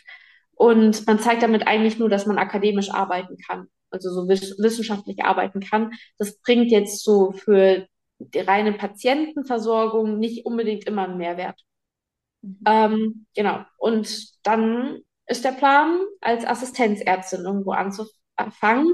Und ganz langfristig ist mein Plan, und jetzt, ha, ich hab, ich weiß es selber noch nicht, wie, was das Leben so bringt, ne, wo ich am Ende landen werde. Aber ich möchte irgendwann in meiner eigenen Praxis landen und sowas wie, ähm, also die Sportmedizin, Ernährungsmedizin einsteigen, sowas wie Performance Medicine machen, nennt man das tatsächlich, also eher in den Präventivsektor einsteigen, ähm, ganz viel mich um die Leute kümmern, die im Raster der Medizin tatsächlich viel durchfallen, weil sie weder als krank gelten, aber sich auch nicht komplett gesund fühlen, aber etwas dafür tun wollen, dass es ihnen besser geht. Also auch gerade viele Sportler, die halt sagen, oh, ich fühle mich irgendwie chronisch erschöpft und ich habe irgendwie, weiß ich nicht, meine Leistung ist eingebrochen oder ich habe Verdauungsprobleme oder irgendwie habe ich das Gefühl, wir müssen mal meine, meine ganzen Werte durchchecken. Da scheint irgendwas nicht zu stimmen. Und viele Leute, die werden von einem Hausarzt, der halt sonst Leute betreut, die irgendwie, ja, die haben Diabetes, die haben das, die haben so, weißt du, die haben schon so ein Label, wo man sagen kann, ah, die sind krank. Ähm, die werden nach Hause geschickt und gesagt, na, sie sind doch jung und gesund, was wollen sie denn eigentlich hier? Aber die haben ja doch irgendwie was, was man, wo niemand so genau hingucken will, weil man sagt halt, ja, sie sind doch jung und gesund, jetzt stellen sie sich mal nicht so an. Ähm, da möchte ich quasi so einsteigen und diese Schiene bedienen, die eigentlich daran arbeiten möchten, langfristig nicht krank zu werden, sogar von der Performance her besser zu werden, als sie gerade sind, weil irgendwas zu optimieren ist. Und das ist letztendlich das, wo ich langfristig hin will. Das Problem in Deutschland ist, man kann keinen Facharzt für Sportmedizin machen. Das ist eine Zusatzbezeichnung, also muss man erst einen anderen Facharzt machen und dann kann man erst die Zusatzbezeichnung machen. Und da ist momentan noch so ein bisschen meine Überlegung, ob ich jetzt über den Internisten dahin gehe, über den Unfallchirurgen, Orthopäden, das ist ein Facharzt, oder über den Allgemeinmediziner. Ja, da lasse ich jetzt mal das chirurgische Tertial auf mich zukommen und ähm, werde dann mal schauen. Habe schon einige Stellen angeboten bekommen, wo ich anfangen könnte, aber ich ähm, lasse mir das nochmal offen. Wahnsinn, ich glaube, einige, die hier zuhören, könnte ich mir zumindest vorstellen, würden sich das wünschen, dass du das schneller zum Realisieren bringst. Ähm, ja, was du da gerade berichtet hast. Ähm, denn tatsächlich, also wenn ich jetzt so überlege, mir fällt da nichts ein an Anlaufstelle ähm, in Deutschland zum aktuellen Zeitpunkt oder sehr wenig zumindest. Hm, vielleicht an der Frage die Stelle, Franzi, du hast jetzt gerade schon so ein kleines bisschen angeschnitten, aber wo siehst du dich in fünf Jahren? Hm. Wo sehe ich mich in fünf Jahren? Ja, ich sehe mich in fünf Jahren optimalerweise kurz vor meiner Facharztprüfung und ähm, dann natürlich mit der äh, Überlegung, irgendwo in eine in eine Praxis einzusteigen, selber eine Praxis aufzumachen und mich dann irgendwo niederzulassen. Das ist tatsächlich so mein Ziel. Ich will nicht in der Klinik alt werden, weil Schichtdienst ist nicht so meins und ich weiß nicht, ich bin auch irgendwie so jemand, ich, ich möchte so mein eigenes Ding machen und selbstverantwortlich sein, selbst Entscheidungen treffen dürfen. In der Klinik ist man ja oftmals ähm, so ein Teil von diesem ganzen Hamsterrad und kann da, muss sich so ein bisschen in diese Routinen integrieren und kann da nicht so ausbrechen bin einfach jemand, ich treffe gerne selber meine Entscheidungen und bin da sehr unabhängig und möchte auch selber irgendwie für meine Performance verantwortlich sein. Ähm, in der Klinik ist es halt so, man wird nach Tarifvertrag bezahlt, egal ob man gut oder schlecht ist als Arzt ja, da kriegt jeder das Gleiche letztendlich. Und ähm, ich möchte in fünf Jahren einfach sagen können, hey, ich mache genau das, was mir Spaß macht. Ähm, ich, ich kann den Leuten weiterhelfen. Das, was ich tue, erfüllt mich. Ich mache trotzdem meinen Sport. Das ist mir voll wichtig, dass ich weiter meinen Sport machen kann. Ob ich das auf Wettkämpfen mache, das muss nicht. Das ist kein Muss. Aber ich will definitiv immer noch sportlich aktiv sein. Das ist mein Ausgleich. Und ja, das ist so mein Ziel für in fünf Jahren. Voll schön. Noch eine Zuschauerfrage zum Thema Arbeitgeber. Franzi, was sagt dein jetziger Arbeitgeber zu deinem Sport- und Lebensstil? Ist voll lustig, weil äh, viele denken irgendwie, das könnte ein Problem sein. Aber egal, wo ich bisher war und ich war in verschiedenen Abteilungen, die Leute waren immer extrem daran interessiert und haben total mitgefiebert bei den Wettkämpfen. Es war sogar so, dass ich schon meine Medaillen mit in die Klinik bringen musste, weil die die sehen wollten. witzig. Und dann haben auch immer schon alle gesagt, boah, du, ähm, wenn du Autogrammkarten hast, wir sind die Ersten, die welche wollen und so. Also meistens habe ich da eher viel Interesse bekommen, auch viel, das mir entgegengekommen wurde, wo die dann gesagt haben, hey, wenn du da mal einen Tag frei brauchst oder wenn du irgendwie mal früher gehen musst, so sagst du einfach Bescheid, das ist kein Problem, das kriegen wir alles irgendwie hin. Ähm, ja, also da ist mir, äh, also wirklich, da kann ich mich richtig glücklich schätzen. Die Leute waren da immer super interessiert und haben mich unterstützt und ich habe da nie irgendwie die Rückmeldung bekommen, dass das Ganze ein Problem ist. Im Gegenteil, es war eigentlich immer eher so, boah, wir haben hier wieder einen Patienten mit 140 Kilo, den müssen wir umlagern. Wo ist eigentlich unsere Bodybuilderin? Es werden gleich die Vorzüge gesehen. Ja, auf jeden Fall. Sehr, sehr schön, dass das so ist. Franzi, eine auch sehr spannende Frage noch zum Ende vom, von den Zuschauern. Und zwar, was würdest du dir selbst vor fünf Jahren raten? Ah, es ist so schwierig. Also, ja, im Nachhinein hat man natürlich über die Jahre Fehler gemacht oder Dinge gemacht, die einen vielleicht, wo man denkt, oh, das hätte ich mir auch sparen können, aber die haben einen alle weitergebracht im Leben. Und auch wenn ich ehrlich sagen kann, dass gerade, und ich weiß, das war auch eine Frage, was das Schwierigste im letzten Jahr war, ähm, ich, ich könnte ja jetzt irgendwie so sagen, sowas wie, weiß ich nicht, lass dich nicht auf Beziehungen ein oder weiß ich, äh, aber das würde ich gar nicht. Also ich würde mir raten, glaub einfach daran, dass alles, was passiert, aus dem Grund passiert und dass du daran größer, also stärker werden wirst, daran wachsen wirst und ähm, versuch immer das große Ganze zu sehen und dich nicht, also dein Glück oder Unglück an einer Sache festzumachen. Ich glaube, es, es ist zwar sehr diffus, das so zu sagen, aber ähm, vor fünf Jahren war ich, glaube ich, noch nicht so weit, dass ich ähm, dieses Selbstbewusstsein mitbringe, um das zu sehen, dass alles aus einem bestimmten Grund passiert und dass man an allem wachsen kann. Aber was ich in den letzten fünf Jahren gelernt habe, ist eben, dass egal was kommt, ich weiß, ich kann es meistern. Und das ist mittlerweile was, was mich extrem beruhigt. Ich weiß, dass selbst wenn harte Zeiten kommen, dass ich das irgendwie schaffen kann, dass ich von der Familie den Rückhalt habe, dass ich viele Leute kenne, die immer für mich da sind. Und das ist wahrscheinlich auch was, was ich vor fünf Jahren noch nicht so wusste, ist, wie wichtig es ist, dieses soziale Umfeld um einen herum zu haben. Wenn man nicht darauf angewiesen ist, dann merkt man gar nicht, dass es da ist. Aber wenn man die Leute braucht und sie sind dann nicht da, dann weiß man, wie sehr es fehlt und wenn man sie braucht und sie sind da, dann weiß man erstmal zu schätzen, was es eigentlich bedeutet. Also ja, das wäre so das, was ich mir vor fünf Jahren raten möchte. Ähm, bau dir dein Umfeld auf, bau, ähm, bau dir deine Stützen auf, sei für andere da, weil wenn du sie mal brauchst, sind sie auch für dich da und such dir, investiere in die richtigen Menschen. Voll schön, voll schön. Anschließend die Frage, worauf bist du an dir am meisten stolz? Ja, können wir gerade anknüpfen. Ich glaube, das ist tatsächlich, dass, dass ich das äh, letzte Jahr so überstanden habe, wie ich das jetzt überstanden habe.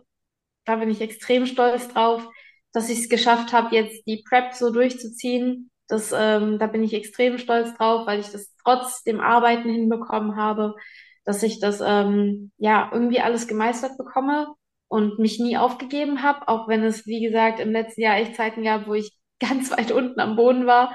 Und da bin ich wieder rausgekommen und da bin ich, ich glaube, da bin ich so stolz drauf, das kann ich keinem sagen, dass ich mein Staatsexamen bestanden, also mein zweites Staatsexamen bestanden habe, obwohl ich das in einem Zustand geschrieben habe, wie ich es niemandem wünschen würde. Äh, das hat mich so stolz gemacht, das, das kann ich echt keinem erzählen. Und ähm, ja, das ist tatsächlich so das, wo ich am allerstolzesten drauf bin. Das ist äh, das, also meine persönliche Weiterentwicklung, die ich im letzten Jahr durchgemacht habe. Mega, so stark einfach. Ganz am Ende, Franzi, die Frage lassen wir uns jetzt nicht nehmen. Sie ist ein bisschen fachspezifischer. Thema Salz möchte ich jetzt hier noch ganz am Ende ranbringen. Ähm, krasser Cut an der Stelle. Ähm, ab wann konsumiert man denn zu viel Salz? Die Person sagt noch, keine Blutdruckbeschwerden oder sowas liegen vor. Ja, genau. Also das ist, ich habe die Frage auch gesehen und ich finde sie sehr spannend ähm, in dem Sinne, weil äh, natürlich Salzkonsum sowas ist, wo die Leute immer drüber reden und ähm, die Empfehlungen, ich glaube, von der Deutschen Gesellschaft für Ernährung sind irgendwie auch so fünf oder sechs Gramm Salz am Tag für Erwachsene. Und im Durchschnitt liegen die Deutschen bei acht bis elf Gramm oder irgendwie sowas. Also äh, viel mehr Salz wird konsumiert, als eigentlich gut ist. Ähm, und das ist aber auch wieder sowas, dieser Wert ist extrem davon abhängig, was du für ein Mensch bist.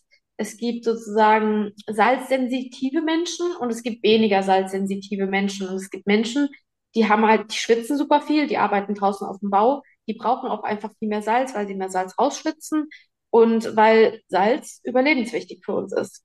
Ähm, was jetzt der individuell richtige Salzkonsum ist, ähm, liegt wahrscheinlich eher unter dem, was man tatsächlich ist, weil man der Statistik glauben möchte. Ähm, die Symptome, die man hat, wenn man zu viel Salz konsumiert, sie sind gar nicht so greifbar. Das sind meistens eher Sachen, die sich über die Jahre hinweg irgendwann mal manifestieren und meistens beginnt das tatsächlich mit einem Bluthochdruck. Und der Bluthochdruck hat dann wieder andere Dinge in der Folge, die dann tatsächlich Organschäden machen können, die dann auch zu ähm, ja, Dingen wie einem Diabetes führen können, weil ähm, der hohe Salzkonsum oftmals auch mit einem langfristig erhöhtem ähm, Hungergefühl einhergeht, hat man festgestellt. Also man sagt ja immer so, oh, Salz macht durstig, aber langfristig macht Salz vor allem hungrig. Und meistens essen die Leute dann generell mehr und dann entwickeln sie noch eine Adipositas, dann noch eine Fettstoffwechselstörung, dann den Diabetes, dann den Hypertonus, dann, also und irgendwie sammeln sich dann so die Diagnosen zusammen. Aber letztendlich ist der Grundstein schon darin gelegt, dass man ähm, einfach dem ja zu viel Salz konsumiert, wenn man ich, wenn man jetzt pauschal sagt, 10 Gramm Salz am Tag sind okay, kann man das halt, kann bei dem einen stimmen, kann bei dem anderen nicht stimmen, muss man individuell tatsächlich einschätzen. Aber ähm, der erste, der erste Faktor, wo man sagen kann, ist, man sollte aufpassen, ist tatsächlich der Blutdruck. Mhm. Sehr, sehr gut. Franzi, lieben Dank dafür. Jetzt an letzter Stelle noch einmal das Thema, wie kann man dich supporten? Viele, die folgen dir vielleicht schon, die wissen das, aber Sag's gerne nochmal, wie kann man dich unterstützen bei deiner weiteren Reise? Ja. Also tatsächlich, und ich weiß es super, super zu schätzen, ähm, könnt ihr mir gerne auf Instagram folgen, wenn ihr euch dafür interessiert, was ich so mache. Jetzt wird tatsächlich eher der Fokus wieder auf Aufbau sein, also weniger Wettkampf-Content. Wahrscheinlich kommt noch das ein oder andere Throwback und so ein bisschen Danksagung und Evaluation von, der, von den Wettkämpfen. Und wahrscheinlich, ähm, also es kommt auch definitiv mehr mit meinem Sponsor jetzt noch. Wir haben am Wochenende einen Dreh und ähm, da wird jetzt auch mit Olymp zusammen einiges noch passieren. Äh, also da kann man mich einmal supporten und mir auf Instagram folgen, Olymp auf Instagram folgen und ähm, generell kann man mich zum Beispiel persönlich supporten, wenn ihr bei Olymp bestellt, Supplements bestellt, meinen Code zu verwenden. Ähm, der wäre franzi.de, de für Deutschland. Da spart ihr 15 Prozent und ähm, unterstützt meinen Sponsor sowie mich eben auch ähm, in meinen Wettkämpfen, dass ich dann auch hoffentlich ganz bald wieder eine Saison machen kann. Äh, das ist tatsächlich, das wäre richtig cool. jede Nachricht, die ihr mir schreibt, äh, supportet mich auch, weil es mir zeigt, dass die Leute das ähm, ja gut finden, was ich mache oder vielleicht auch was nicht so gut finden. Ich bin immer offen Kritik, also kommt auf mich zu, wenn ihr irgendwas habt, wenn ihr Fragen habt, auch fachspezifisch oder irgendwas, was ihr mal loswerden wollt, da freue ich mich sehr. Das heißt, ähm, ja, so meldet euch, zeigt irgendwie, dass ihr Anteil habt an dem Sport, an mir als Person. Und das ist, glaube ich, der größte Support. Mega, Franzi. Vielen, vielen Dank. Und jetzt ganz zum Ende noch deine Botschaft am heutigen Tag, nach deiner krassen Saison und all dem, was da passiert ist. oh, voll schwierig. Ich glaube, ich habe heute schon so viele Botschaften rausgehauen. Ähm, so, meine Botschaft ist, macht das, was euch glücklich macht. Und wenn euch Bodybuilding glücklich macht, dann lasst euch das von niemandem schlecht reden. Es gibt immer Hater, es gibt immer Leute, die es einem nicht gönnen. Aber wenn es das bei euch ist, was ihr machen wollt, dann ähm, denkt dran, es ist ein Marathon, kein Sprint.